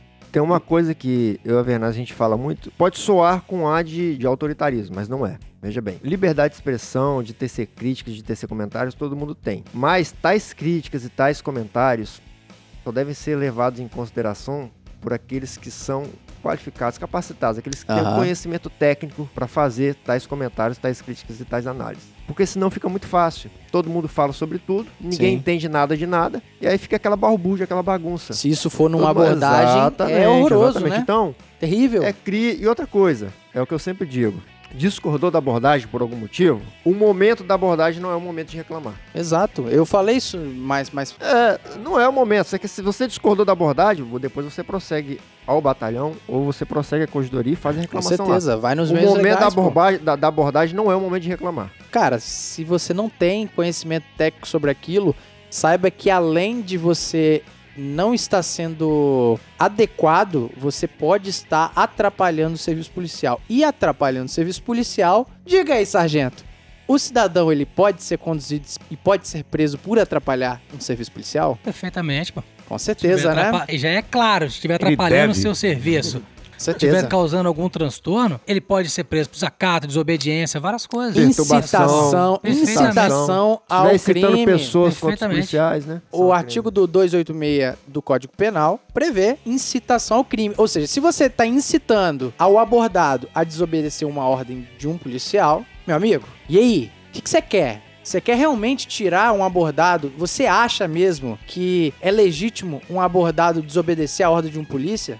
Porque é exatamente essa é a mensagem que passa quando um policial ele tá começando a abordar e aí começa um montão de gente falando na nossa orelha e quase sempre sem fundamento jurídico nenhum. Volto a dizer, o problema não é falar, mas o problema é como se fala e o momento em que se fala, né? É muito complicado. E aí, meu amigo, se você for conduzido por um DPJ justamente por atrapalhar a abordagem policial, pode certeza que vai atrasar um pouco a sua vida, tá? E só pegando lá dentro aí, existe a questão da. Muitas vezes essa questão de atrapalhar a ocorrência funciona em locais periféricos em que impera o tráfico de drogas, a comercialização de drogas, armas e, e- e coisas afins.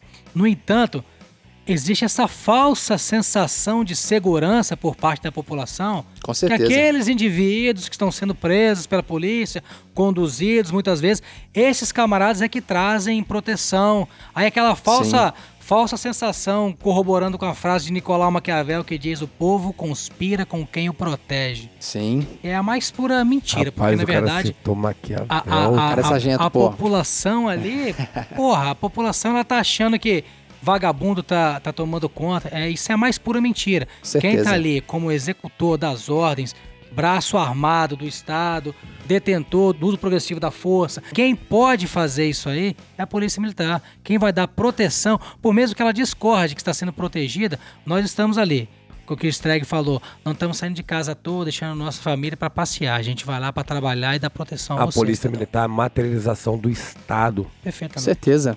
É, Porque e, é o primeiro contato que a sociedade tem com o Estado é a polícia militar. é, e para você que faz parte de uma sociedade, você concordando ou não com isso, você tem que aceitar. Você convive em sociedade, então essa é coisa de sociologia, né? Então, nós abrimos mãos de parte dos, dos nossos direitos individuais em prol da coletividade. Então, aqui no Brasil, segurança pública, quem toma conta é o Estado. Então, quem é legítimo para cuidar de segurança pública é o Estado. Concordando ou não, é isso que está em vigor e é assim que tem que ser. É a polícia que vai tomar conta da segurança pública. Para fechar esse assunto de o cidadão atrapalhando a abordagem policial, a gente pode definir aqui que se a abordagem, como o Streg falou, ela é em prol da sociedade, é para trazer segurança a toda a comunidade, a própria comunidade ela tem responsabilidade em manter uma abordagem funcionando da melhor maneira possível. Então, se o policial ele tá ali se prontificando a abordar, ele tá trabalhando, cara. Pelo contrário, você tem que agradecer que o policial tá ali abordando.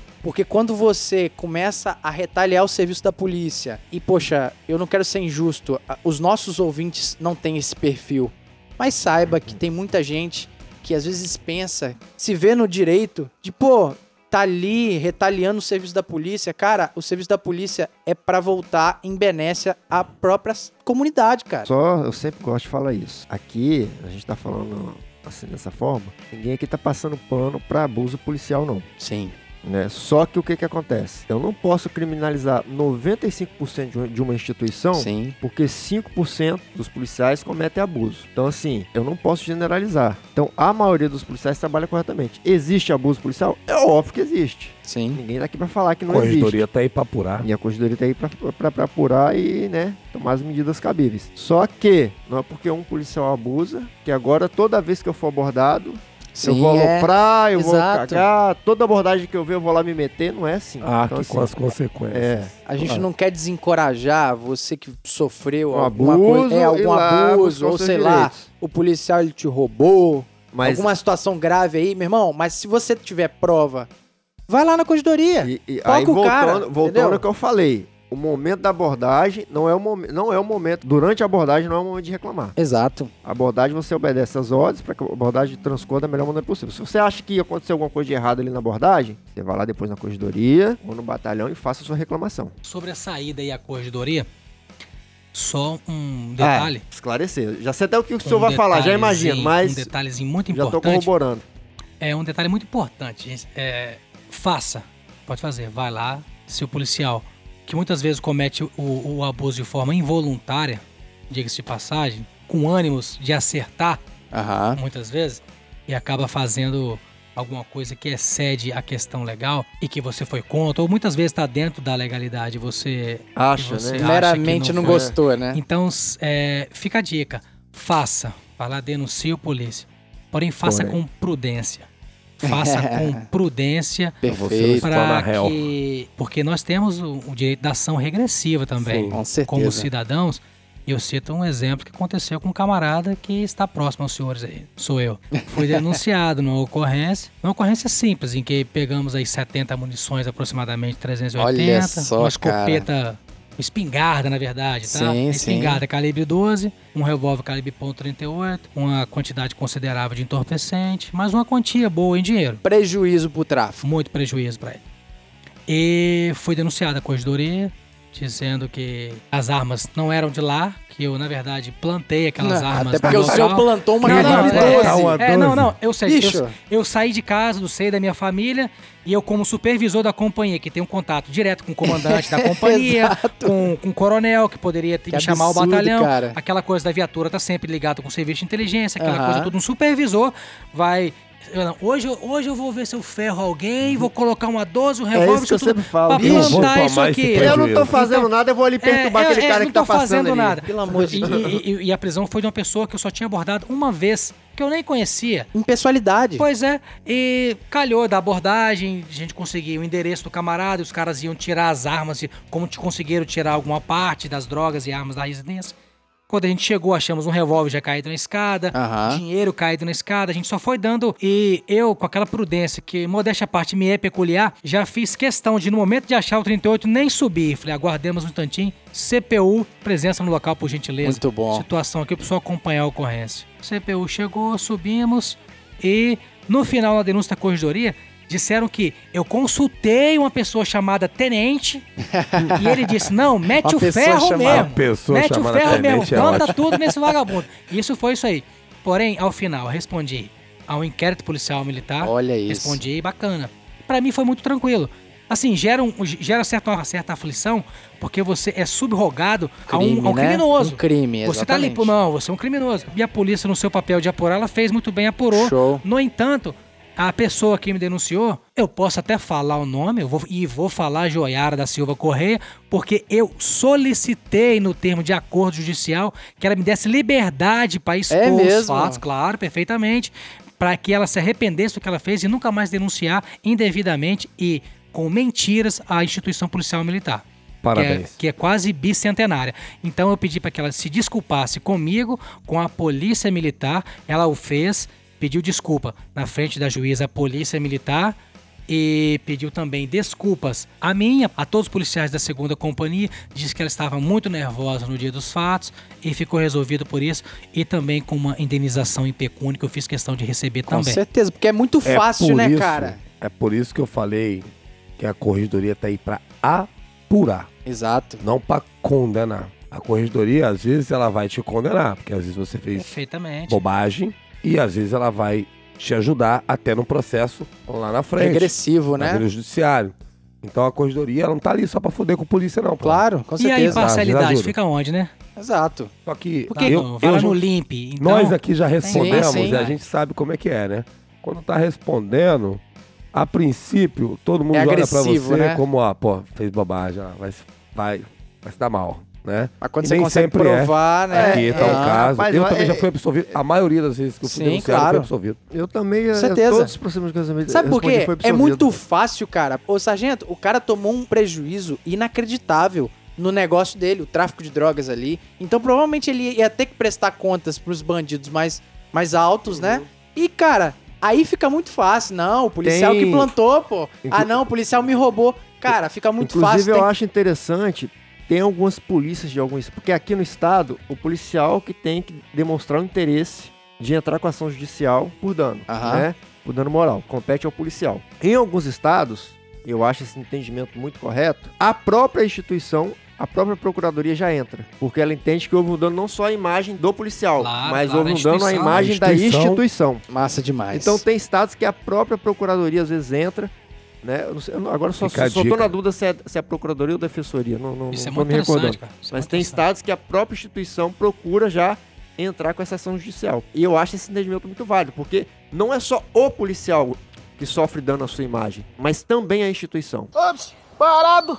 Esteja preso, cidadão! Um ponto muito importante também nesse universo policial é a questão da prisão, que às vezes carece algumas informações, né? O que é a prisão em flagrante, cara? É, você pega o camarada ali cometendo o delito, acabou de cometer o delito ali Sim. e tal, e você vai fazer a condução dele. E tem dois elementos principais ali que você precisa saber. Se o policial ele te prendeu, né? Espero que não, né? Mas imagina se o policial ele prendeu alguém, né? Tava ali é, evidenciado a materialidade que aquela pessoa cometeu aquele crime. Então, por exemplo, um traficante tava ali a droga, né? Porque se não tiver a droga, o policial não vai conduzir o traficante. E também o indício de autoria. O policial, ele viu você vendendo droga, né?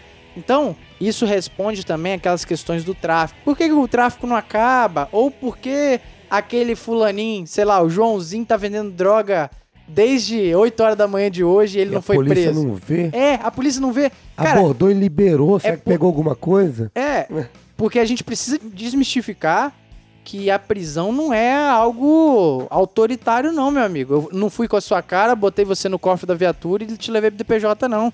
Se não tiver embasado, o policial, inclusive, pode perder a farda por causa disso. Rapaz, de meu pai, meu próprio pai, me abordou um dia ali, eu tô ali, tava fumando meu cigarro ali, tranquilo, meu pai, baixa esse polícia, tudo é vagabundo. Porra, o filho dele é polícia, velho, fala uma porra dessa. que, que, que que foi que polícia fizeram, pô? Abordou aqui o traficante, que os caras conheciam, um traficante de droga aqui do bairro. Abordou os camaradas ali e liberou. É complicado, O viu? senhor viu se ele estava armado, se ele estava com mandado de prisão, se ele tinha em posse dele alguma coisa ilícita? Ele, não, pô, não deu pra ver que eles abordaram. Então não emite opinião. cara. Exato. Porque o policial militar não vai fazer. Tem que agir dentro da legalidade, como a gente falou, diferentemente do, do criminoso, que ele tá nem aí pra lei. O policial militar não, ele tem que agir dentro da lei. Sim. Então ele só vai fazer a condução e a prisão se aquilo estiver pautado na lei. As pessoas às vezes veem de fora e não entendem isso. E acham que o policial ah, tá facilitando. Até porque é uma cultura que a gente tem no nosso país, né? De mídia, tal, filmes que a gente assiste, essas sim, coisas. sim. Ah, o policial militar, ele mexe com coisa errada, né? O policial militar, ele Implanta tem droga. desvio de conduta. Implanta uma calibre 12. É, implanta cami- calibre 12. É impressionante.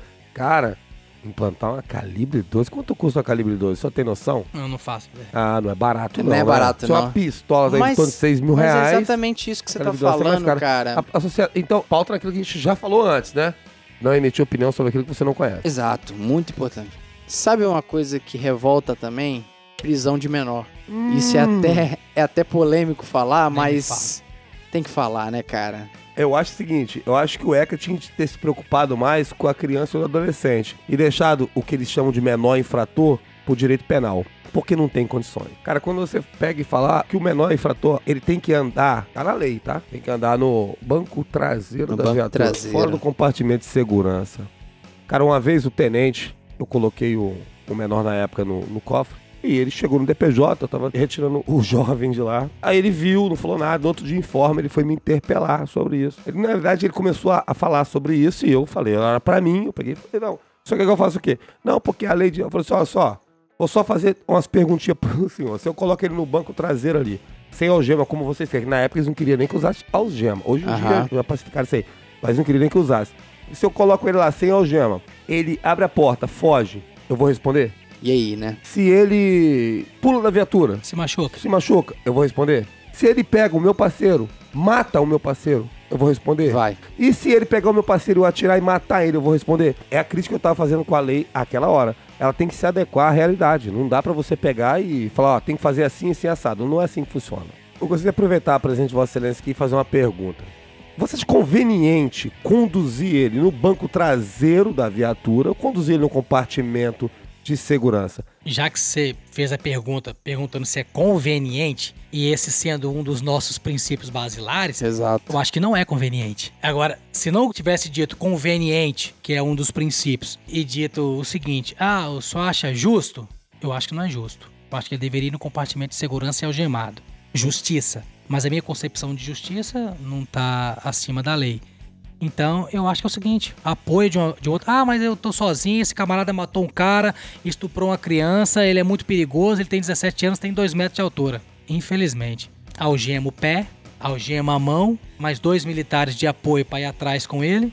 Certeza. E vamos dirigindo, conduzindo a viatura pra delegacia ou pra qualquer lugar de direito aí. E vamos fazer de acordo com o que a lei manda. Mas sabe o que, que eu percebo? Pra gente se adequar a essas normas que às vezes fogem à usabilidade do nosso serviço, meio que a gente tem que fazer gambiarras, né? De tipo, olha, eu não vou colocar um homicida nas minhas costas. Mas pra isso eu tenho que chamar mais uma viatura que poderia estar isso- rodando. isso, é, isso, é um, isso é um transtorno. Nossa, Tudo cara, que virtude que é isso? Isso é um transtorno. É Agora, burocracia. a gente, a gente pensa o seguinte, agora é, vamos fazer uma suposição, Vernais.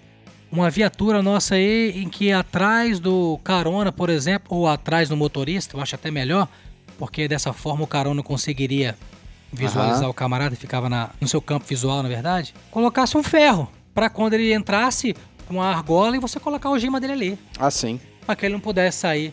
É uma ideia? Sim. É uma ideia para poder minimizar. Só que é o seguinte, a, a grande maioria das vezes, a gente. Não sei se eu posso dizer a grande maioria das vezes, não.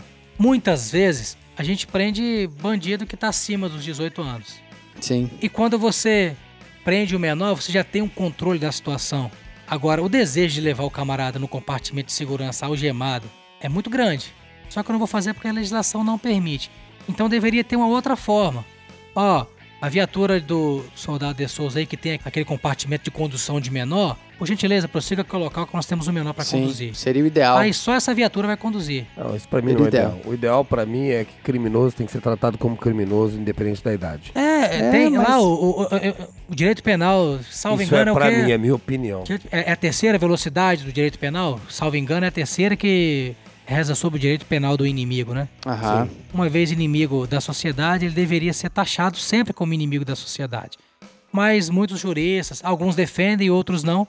Mas a gente tem que estar pautado naquilo que está A normatizado e a- escrito, a, né, a norma, né? A nossa legislação em si, ela é, eu não vou dizer arcaica que sou um tanto mal, vou dizer que ela é velha. Sim. Ela é um pouco velha. E, A e- Constituição tem 30 anos, pois, 32 anos. E, e- É, e isso é algumas- novo, mas assim, o Código Penal é de 40, cara. 48, não é isso? E Sim, mas o que 40. rege isso aí é o ECA. Não, não, não, Sim, não. não, a gente eu- tá eu tô- falando Eu tô de- dizendo porque o ECA, é na verdade, recente. é criade, né? Ele vem assim, dentro daquela. Até brinquei com Do bojo, Hans né? Kelsen lá e tal, Uhum, sim. da norma hipotética Sim. fundamental, vindo da Constituição, da, da emenda à Constituição, vindo naquela, naquela pirâmide lá. Dali emanam as outras le- legislações de acordo com a evolução da sociedade. Mas aí o que é interessante é. Será que eu posso chamar isso de evolução? Porque é o seguinte, a sociedade certamente evoluiu. Sim. Mas a, a legislação muitas vezes não acompanha. E quando tenta acompanhar naquele sentido, faz algumas aberrações jurídicas, entendeu? Sim. Eu vou dar um exemplo. Minha mãe, meu falecido pai dizia, os, os meus irmãos, que têm irmãos mais velhos, eu tenho aquela concepção. é, a gente ficava brincando de garrafão na rua, aquela parada Show de roubar lata, aquela coisa toda, jogando futebol. Quando a viatura passava 9 horas da noite, ninguém ficava mais, querido. É medo da polícia? Não era medo, não tinha medo nenhum. Até, mesmo porque eu tinha parentes na, na polícia. Sim. Eu tinha um respeito muito grande. Respeito. Esse era o respeito que nós tínhamos. Então, quando a viatura passava na rua, pra mim já era um sinal de que eu deveria estar em casa. É porque tinha um horário, e eu né? partia pra residência. Antigamente tinha aquela história, não pode ficar até mais de É 10, horas, Tinha o crime de vadiagem. na vadiagem. Então, tem muito essa questão de respeito. E voltando, a legislação muitas vezes não acompanha. Claro que o menor tem que ser tratado de forma diferente. Tem que ser tratado de forma diferente. Tenho filhos, são menores, Sim. e eles não podem ser tratados é, Proteção a- do Estado, aos né? rigores de um código penal, por exemplo. Porém, a questão da idade, eu acho que já deveria ter sido alterada, porque para muita coisa você pode se emancipar e casar, Sim. mas você não pode, com 16 anos, a nossa sociedade ela evoluiu, como eu disse. Então, hoje uma criança de que eu não vou dizer criança, Não tem uma como, pessoa né? de 14 anos, ela é gerente do tráfico Exato. na região de São Francisco, Cariacica. Conheço, já Pessoal, a gente não tá vezes. falando de orelhada, não. A gente convive com Eu isso o convivo, tempo ó. todo. Isso é real. A bordo, você recorda o foguinho? Claro. Perfeitamente, né? Abordei e prendi o foguinho. Pois é. Eu também. Então, foi Infelizmente morto não pelo, está mais entre nós. foi né? morto pelo tráfico de drogas no, no- tribunal do crime lá. Mas o que acontece? Era uma criança que parece que deixou Adolescente, que ele a tinha, acho lei, a lei, 14, a- 15 a, lei a anos. deixou mal acostumada com aquelas práticas reiteradas, práticas Não criminosas reiteradas e nunca vai dar nada, e nunca vai dar nada, nunca vai dar nada, Sim. nunca vai dar nada. Então, o que acontece? Essa prisão muitas vezes ele fica, é, já, não sei se vocês já viram, eu ia falar no labeling approach, a aproximação por rotulação, né? Você começa a rotular aquele moleque. Eu tô ali, pô, esse moleque é o gerente do tráfego, eu vou bordar todo dia. Então, a minha viatura, que, por exemplo, iria fazer a área de Campo Grande toda, eu falei, não, eu vou rodar só São Francisco a partir de hoje, porque o tráfico tá muito recorrente aqui em cima. Então, Sim. eu quero coibir o tráfico de droga ali. Você começa a bater em cima. Tráfico, tá, porrada no tráfico, aquela porrada no tráfico. Aí, o cara que é o organizador, que é o famoso gerente lá, é o patrão, ele vai falar o quê? O que que tá acontecendo? Por que, que a polícia tá aqui? Exato. Ó, tá Atrapalha aqui os por negócios. causa de né? fulano aí, ó. O fulano já foi preso cinco vezes esse mês. Ah, não, então, então vamos levar. Pau aí vai lá e foguinho. condena o cara. Condena Exato. o camarada. Então, essa sensação de que a sociedade está protegendo, que o bandido está te protegendo, é falsa, porque a senhora teve seu filho morto pelo tribunal do crime, pelo tráfico. Exato. A polícia jamais faria isso, jamais faria. A polícia ali para preservar a integridade do seu filho, da sua família. Se ele foi conduzido ao DPJ, é porque algo de ilícito ele fez. Então o que eu quero dizer é o seguinte, voltando aí, para não fugir ao tema, é que o ECRIAD protege bastante, é correto, tem que ter, só que algumas coisas devem ser dali extraídas e acrescentadas no Código Penal. Sim. Entendeu? Eu sou a favor da redução da maioridade, creio que vocês também eu são. sou, sim. Porque a nossa sociedade hoje, como já dissemos, ela deu uma evoluída, ela evoluiu, quer dizer, evoluiu bastante. E o Código Penal de 1900, salvo engano, de 48. Depois você corrige É, a data aí, De 40, Souza. Eu acho que é de 40, 48, 41, alguma coisa assim. 40, década de 40. Então, da década de 40. Aí, então, é muito velho. Então, assim, algumas coisas já foram tiradas, é, algumas coisas acrescentadas, a questão do feminicídio, bacana, entendeu? Na É sociedade que a gente vive aí com agressão à, à, à mulher. Sim. Então, é muito interessante que evolua nesse sentido também. Que tem a proteção do adolescente, mas que ele não fique mal acostumado com essa proteção que o Estado lhe dá e ele começa a, vamos dizer de uma forma chula, a abusar dessa, O Estado ele precisa proteger quem está mais vulnerável, né? É, as mulheres que sofrem as violências domésticas, as crianças. Porém, a gente não pode, com essa desculpa de preservação do mais frágil na sociedade, permitir anomalias que chocam tanto a sociedade com a impunidade e que tornam o nosso serviço muito ruim, muito mais difícil, né? É muito ruim quando você chega, você às vezes prende o cara de manhã e à tarde, Tarde o cara tá lá de novo. tá vendendo droga.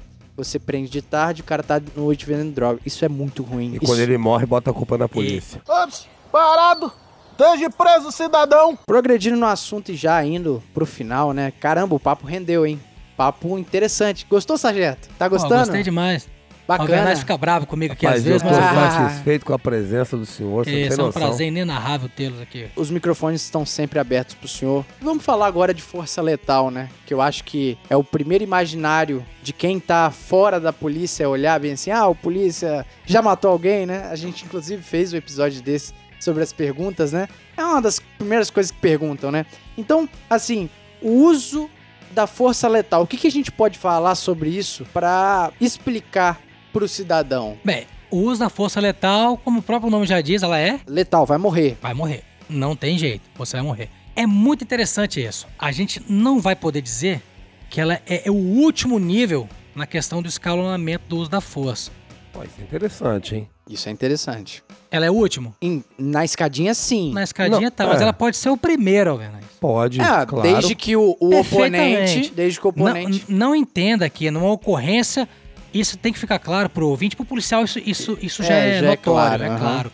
Mas pro ouvinte, ah, ele vai chegar na situação em que o camarada. Vocês, falam, tá, vocês estão falando sobre o uso progressivo da força, então quer dizer que numa ocorrência em que vocês são recebidos com disparos de arma de fogo, você tem que começar com a. Não, você com- pula verbalização. todas as etapas. não, não tem como Não verbalizar. tem, né? Não Você tem. já parte para parte da letalidade.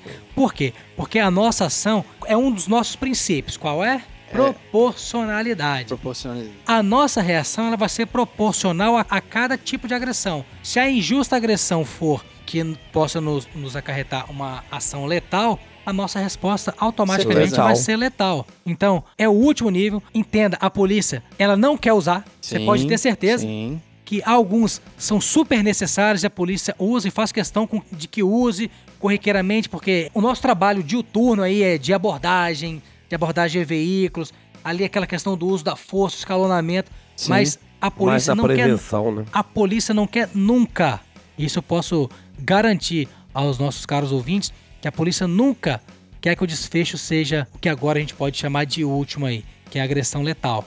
Se você é recebido dessa Pode forma, resultar no óbito. então você, a polícia, o Estado não quer, porque isso é dispendioso. Isso é dispendioso de todas as formas para o Estado, Dor de cabeça. é dispendioso para a família e não pense que o policial que muitas vezes efetuou o disparo que ocasionou o óbito, que esse camarada dentro da instituição, ele vai ser chamado aí, é, entre aspas, o pica das galáxias. Isso é uma forma errada, é uma maneira errônea de pensar, né? fantasiosa. Ah, que é o cara matador, de forma alguma. Isso gera transtorno psicológico pro camarada. Com certeza, concordo. Eu certeza. digo porque eu já convivi com situação dessa forma e não é fácil você dormir, é, você chegar em casa e abraçar o seu filho, tendo a, sensação de que poderia ter sido a última vez que você. Aí você passa a querer abraçar mais o seu filho, seus filhos, a sua esposa. Certeza. Porque você fala, "Ah, ontem poderia ter morrido naquela situação. É horrível. Então, isso é muito ruim. Então, caros ouvintes, não pensem que nós saímos de casa, como o Streg já falou, o Vernais, o De Souza, que nós saímos aqui com aquele ânimo. É, é o an- Desculpa, matar. é, é- é tem uma expressãozinha que eu, que eu costumo usar. É o ânimos fudendes. que, eu vou com, que eu vou com aquela intenção de fuder todo mundo no meu serviço, que essa não é a realidade. Eu saio para cumprir a lei, para que o meu serviço transcorra da melhor forma possível e que em uma última circunstância, de uma maneira excepcional, vai ser usado o último nível da força aí, Sim. que é, que é o emprego de arma letal ou emprego letal que vai levar à morte aí do indivíduo. Até porque essa questão do uso da arma de fogo, da força letal por um policial numa ocorrência, ela vai ao encontro da legislação do Código Penal da legítima defesa, né? Então, muito além daquele tratado lá da portaria interministerial que a gente citou, o policial estará amparado quando ele utiliza arma de fogo. Inclusive, vamos desmistificar outra coisa. Sargento, quando um policial ele puxa a arma de fogo e ele vai atirar, ele tem que atirar nas pernas? Eu ia acabar de falar isso. Claro, Pra tirar cinco. Pra tirar cinco, você atira nas pernas. Brincadeira, porque no nosso tiro defensivo na preservação da vida, olha o nome, hein? TDPV, tiro defensivo na preservação da vida, método Geraldi, oriundo do Coronel Aham. Geraldi de São Paulo, que é o, o método adotado por, pela nossa Polícia Militar aqui no estado do Espírito Santo e difundido até os Estados Unidos, que é um método muito interessante, muito bom, bacana. Sim, aquela sim. posição aranha, aquela coisa toda, alvo móvel, fazendo tática, aquela coisa toda. A polícia tem se esforçado aí pra pra tentar qualificar. Bacana. Porque na portaria interministerial também diz que você tem que anualmente fazer os seus cursos, tem que estar habilitado a usar ca- sempre a sua arma de fogo. Por isso que o TAT, esse tiro de teste de avaliação de tiros, ele É, é, muito bom, por sinal. ele é bacana, bacana. Você você, você, você dá uns tiros, vê os alvos, você. É muito interessante que cada vez que você vai, é, é assim, é praticamente a mesma coisa, mas a adrenalina é cada vez maior. É, você sim, vai. É diferente. Você tá ali, Certeza. a É a gente mesma gritando. coisa, mas é diferente. É, é, é o mesmo diferente. Você tá ali, é o cara gritando, você fala, meu Deus, e isso é só um teste. Você imagina na vida real É o que, passa, tensão, o que né? passa na cabeça. Então, aqui o tiro defensivo na preservação de- da vida.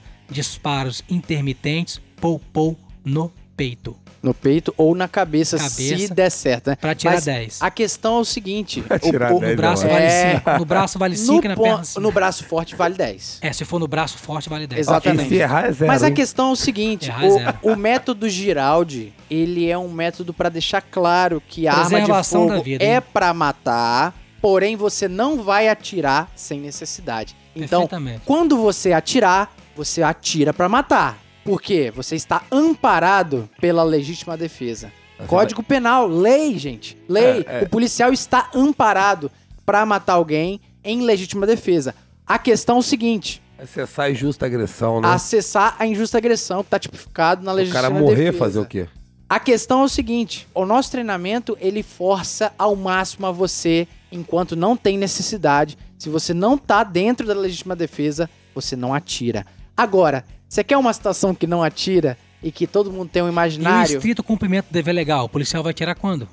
Não, aí não, né? Não. Aí não. é Aí, ah, essa- Ah, achou aí que ia pegar espertão, né? Pegadinha do Então, malandro. É isso aí, glu, questão de glu. concurso, hein? Yeah, yeah. É, ninguém atira, ninguém ceifa a vida de ninguém no estrito Não, cumprimento não, do dever não, legal. não. Não, existe estrito cumprimento do dever legal em matar ninguém. Isso é Sim. legítima defesa. Sim. Teria se tivesse o instituto da malandro? pena de morte, né? Sim. Teria. Aí seria o carrasco. Mas voltando ao juridiquês, você quer um exemplo que tá dentro desse universo do policial ele só agir em legítima defesa, mas que às vezes é polêmico, mas que não deveria ser. A questão do tiro nas costas. Olha só. Tiro nas costas, quem, às vezes o estudante de direito, ele olha bem assim: ah, não, o policial ali é um Executor, fascista, né? Um Executor. assassino. é um assassino. Executou o camarada com tiro nas costas. Conta aí, sargento. Quantas vezes os vagabundos correram do senhor atirando pra trás? Tem muito tempo que não acontece isso, uns cinco meses. Bastante tempo. Uma ocorrência que nós logramos êxito na apreensão do menor e a prisão do camarada. E o revólver também foi apreendido. Saiu correndo dando tiro pra trás. Certeza. Aí que tá a preocupação do policial militar, como nós já destrinchamos aqui. A nossa intenção não é matar ninguém e muito menos expor a risco a vida de terceiros que não têm nenhum tipo de envolvimento com a situação criminosa. O indivíduo atirando na gente, olha que interessante. E quantos disparos que eu efetuei? Nenhum. Meu parceiro, nenhum. E o outro policial, também nenhum. Olha não só. podia, Padrão não podia demais. efetuar disparo, porque tinha muita gente na rua. O nosso compromisso com a preservação da vida, além de termos que preservarmos a vida do infrator, nós temos que preservar principalmente a vida de terceiros, principalmente a nossa, depois a de terceiros. Então, foi ali, é, era um momento que nós não deveríamos atirar. Não era prudente. Mas em outras vezes eu já atirei. Vou dar exemplos claros aí de bandidos contumados aí de, da área de São Francisco, na linha do trem, com Certeza. sacola de droga correndo e atirando pra trás e o disparo sendo porque é proporcional. Eu não quero saber se foi de frente, de trás, de lado, se ele tá correndo e atirando sem ver, eu não quero saber. Às vezes não é perceber, Eu né? quero proteger a, a minha vida e a vida de terceiros e depois a vida dele. A minha reação vai ser proporcional. Se infelizmente o disparo acertando, tanto pela frente ou por trás, se- será uma fatalidade. É infelizmente, porque, como já disse, não é o nosso intuito de matar o cara. Certeza. Porém, ele atirando, ele tá me trazendo risco de morte, não risco de vida, né? E eu vou efetuar disparo sim. Se pegar nas costas deles, aconteceu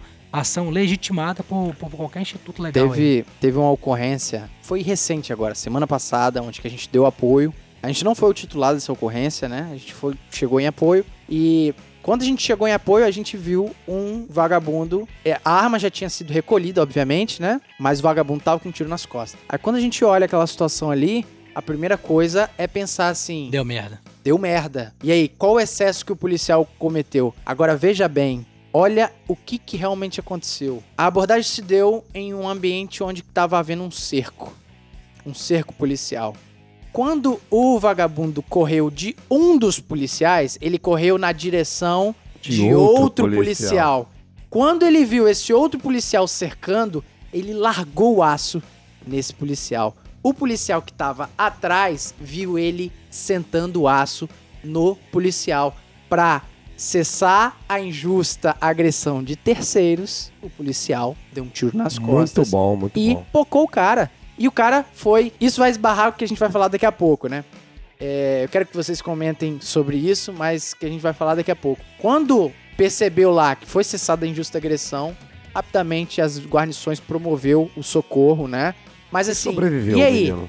Tiro nas costas é, é- é execução? Calma aí, meu amigo. Você tava lá?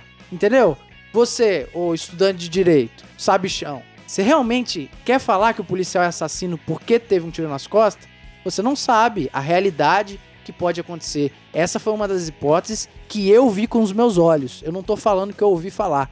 Realmente aconteceu isso dessa forma e que está totalmente amparado pela lei. A legítima defesa ela não versa no texto lá do Código Penal que ah não, não pode atirar nas costas. Ah Entende-se não. quem, usando moderadamente os meios necessários, repele a injusta agressão atual ou iminente. tem tiro nas costas aí, tem especificando que essa. É, Tem uma vírgula aí, né? Tipo, que essa legítima defesa só é válida se o tiro for na frente. Calma aí, cara. É, nesse. Pelo é, amor de Deus. Aí, aí é o seguinte, aí vem os. Eu não vou dizer os entendidos da lei, eu, eu digo os deturpadores da lei, né? Que pegam a lei e tentam interpretar, fazer interpretações mirabolantes. Botar é, na caixinha é, da ideologia, né? É, não, não, não tem Engenharia lógica muitas jurídica. vezes. É assim, volta um pouquinho, não, não fugindo, mas só para fazer um comparativo, a questão da súmula 11, súmula número 11, que diz a questão do uso da algema. Da algema. Você só vai usar para evitar, para preservar a vida dos agentes, para evitar perigo de fuga, essa coisa mais. Aí eu, eu até expliquei, eu, eu- eu mandei pro De Souza, a gente trocando uma ideia, eu disse para ele que lá fala quem, quando e onde que você vai algemar o cara, Certeza. O camarada. Então, uma coisinha que não tá lá, mas esse- aí você fica. Você guarda isso aí pra você aprender, porque é interessante. Lá não diz como que você tem que algemar o cara. Se, pô, o cara não, eu vou algemar a É do forma jeito que, que, der ali a no forma momento. que me deu segurança. Sim. Pra esse cara não me algemar, foi amarrar. Foi algemar uma mão dele com o pé esquerdo. Pra mim, foi a forma mais segura que eu tive. Porque Sim. eu tava sozinho e eu consegui fazer a algemação desse menor, desse camarada. Vamos dizer do menor, bacana. Você pegou o cara no meio do mato, na troca de tiro. é, você perseguiu, conseguiu prender um, trocou tiro com ele, pegou a arma, conseguiu preservar a vida dele, bacana. Você vai algemar como? Não, eu vou algemar os pés. Eu não quero que esse cara tente correr mesmo algemado. Porque já teve situações, várias situações de gente fugindo algemada de, de, de guarnição Certeza. no DPJ. Então eu vou amarrar os pés para que ele corra mais lentamente. Ou quando tiver na viatura, eu vou algemar a mão direita com seu pé esquerdo. Não Sim. tem dizendo a forma com a qual você deve algemar o camarada. Só diz quem você vai algemar, como, onde você vai transportar o camarada.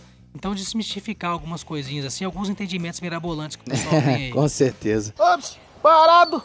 Esteja preso, cidadão! Meus amigos, tem algum assunto que a gente. Esse assunto é bem extenso, né, cara? Procedimentos. Eu acho que cabe ainda mais um episódio sobre Com isso. certeza. Inclusive aos nossos ouvintes aí que certamente deu um episódio um pouquinho mais longo do que o que é de comum, mas a gente prefere ter um episódio mais longo falando de uma coisa tão séria quanto procedimentos na polícia e trazer um- uma informação apurada a quem tá ouvindo, do que meramente fazer um negócio de qualquer jeito. Até por questão de credibilidade, não dá pra gente pegar e pegar de forma superficial esses assuntos aqui tão Exato. complexos e tal. E É, o tema é muito extenso. A gente não pode pegar um fragmentozinho aí e discutir só em cima daquilo ali, vai ficar um monte de coisa pra trás. Falar, não, por isso, aí a pessoa É começa a de fazer, uma, fazer. É, a pessoa fala, ah, mas o cara, o cara falou isso aí, é, aculhão, não sabe onde tá. A gente tá dizendo pra você onde é que tá escrito, como é que você pode se portar dessa forma, ouvindo isso aqui. Já vai servir até pra você dar uma estudadazinha aí. Exato, Para as olha só. provazinhas do, do, do- do CFSD aí. E Sargento, o nosso objetivo aqui do podcast sempre foi esse: trazer o contraponto, a voz que a gente não tem. A gente é policial militar, a gente está falando sobre o nosso serviço com propriedade, né? Porque se só um lado fala e eu percebo que esse lado ele pinta a gente como fascista e como despreparado, eu quero dar esse contraponto. O fato da gente estar trazendo um episódio até um pouco mais extenso, mas carregado de conhecimento Informação. correto, informação e informação com credibilidade, tá? Eu não tô falando isso com arrogância não, porque a gente veste farda. Até porque o sargento que tá falando aqui é bacharel em direito. Exato, pós-graduado em direito, o Alvernais é bacharel em direito. Eu sou estudante de direito. A gente brinca com estudante de direito, ah, mas eu você sou é estudante de direito, né? Então, essa O que é a Patrick questão. Streg também. Exato. Só explicando, o Streg teve que se ausentar por uma emergência aí. É por isso que esse finalzinho do episódio ele não tá com a gente.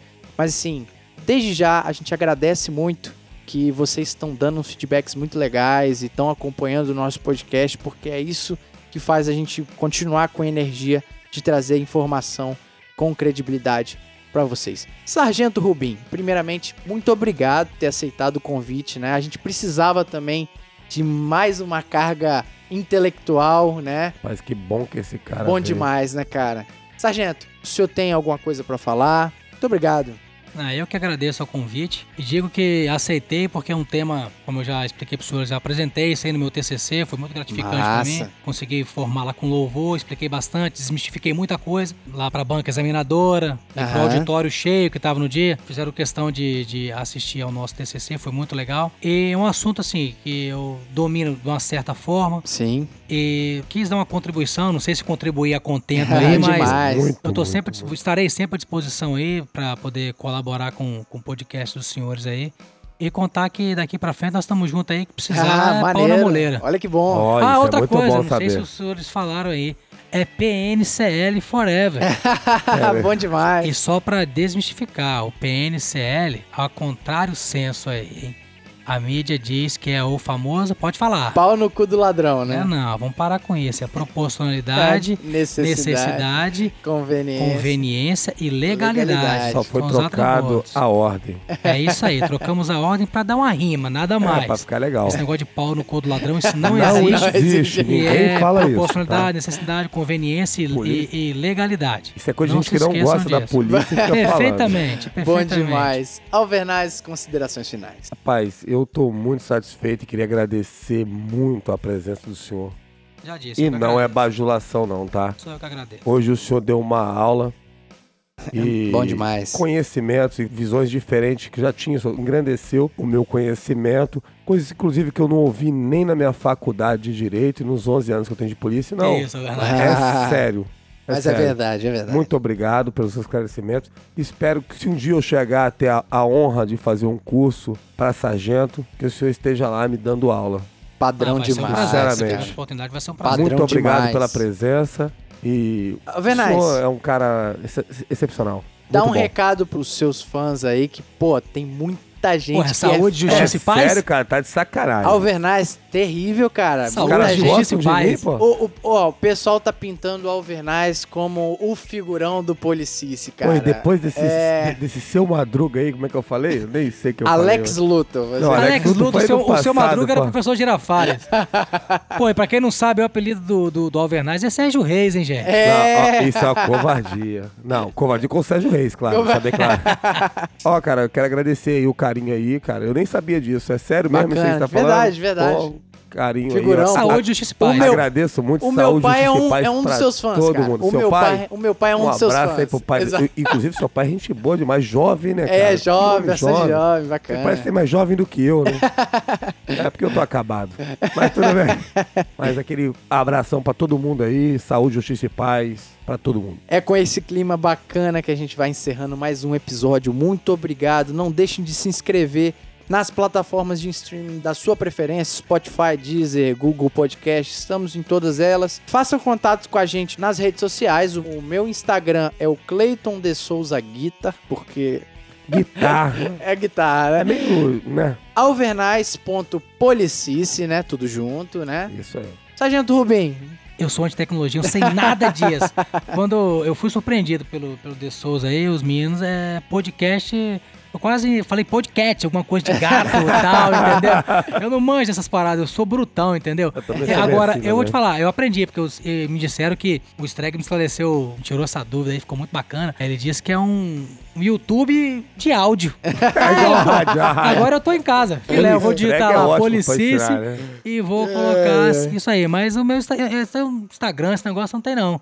Acho que eu até tenho, até tenho. Cê mas eu não lembro tem- qual o nome, não. Você tem o Instagram, sim. Éder Lopes Rubim, É, né? entra lá. é, Se alguém quiser, Eder Lopes Rubim, você vai ver foto da minha família lá. É, é Maneiro, eu posso. Também conhecido como Rubens. Covarde. Cara, mas essa saga de explicar o que que é podcast é in- inacreditável. Eu tive que explicar pro Alvernais, eu tive que explicar pro Não, eu já conhecia.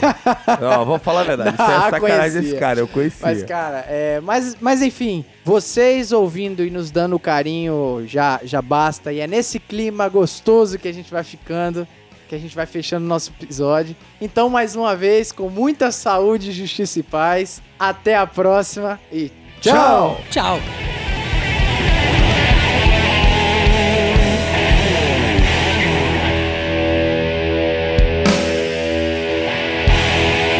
E esse podcast foi editado por DS Produções.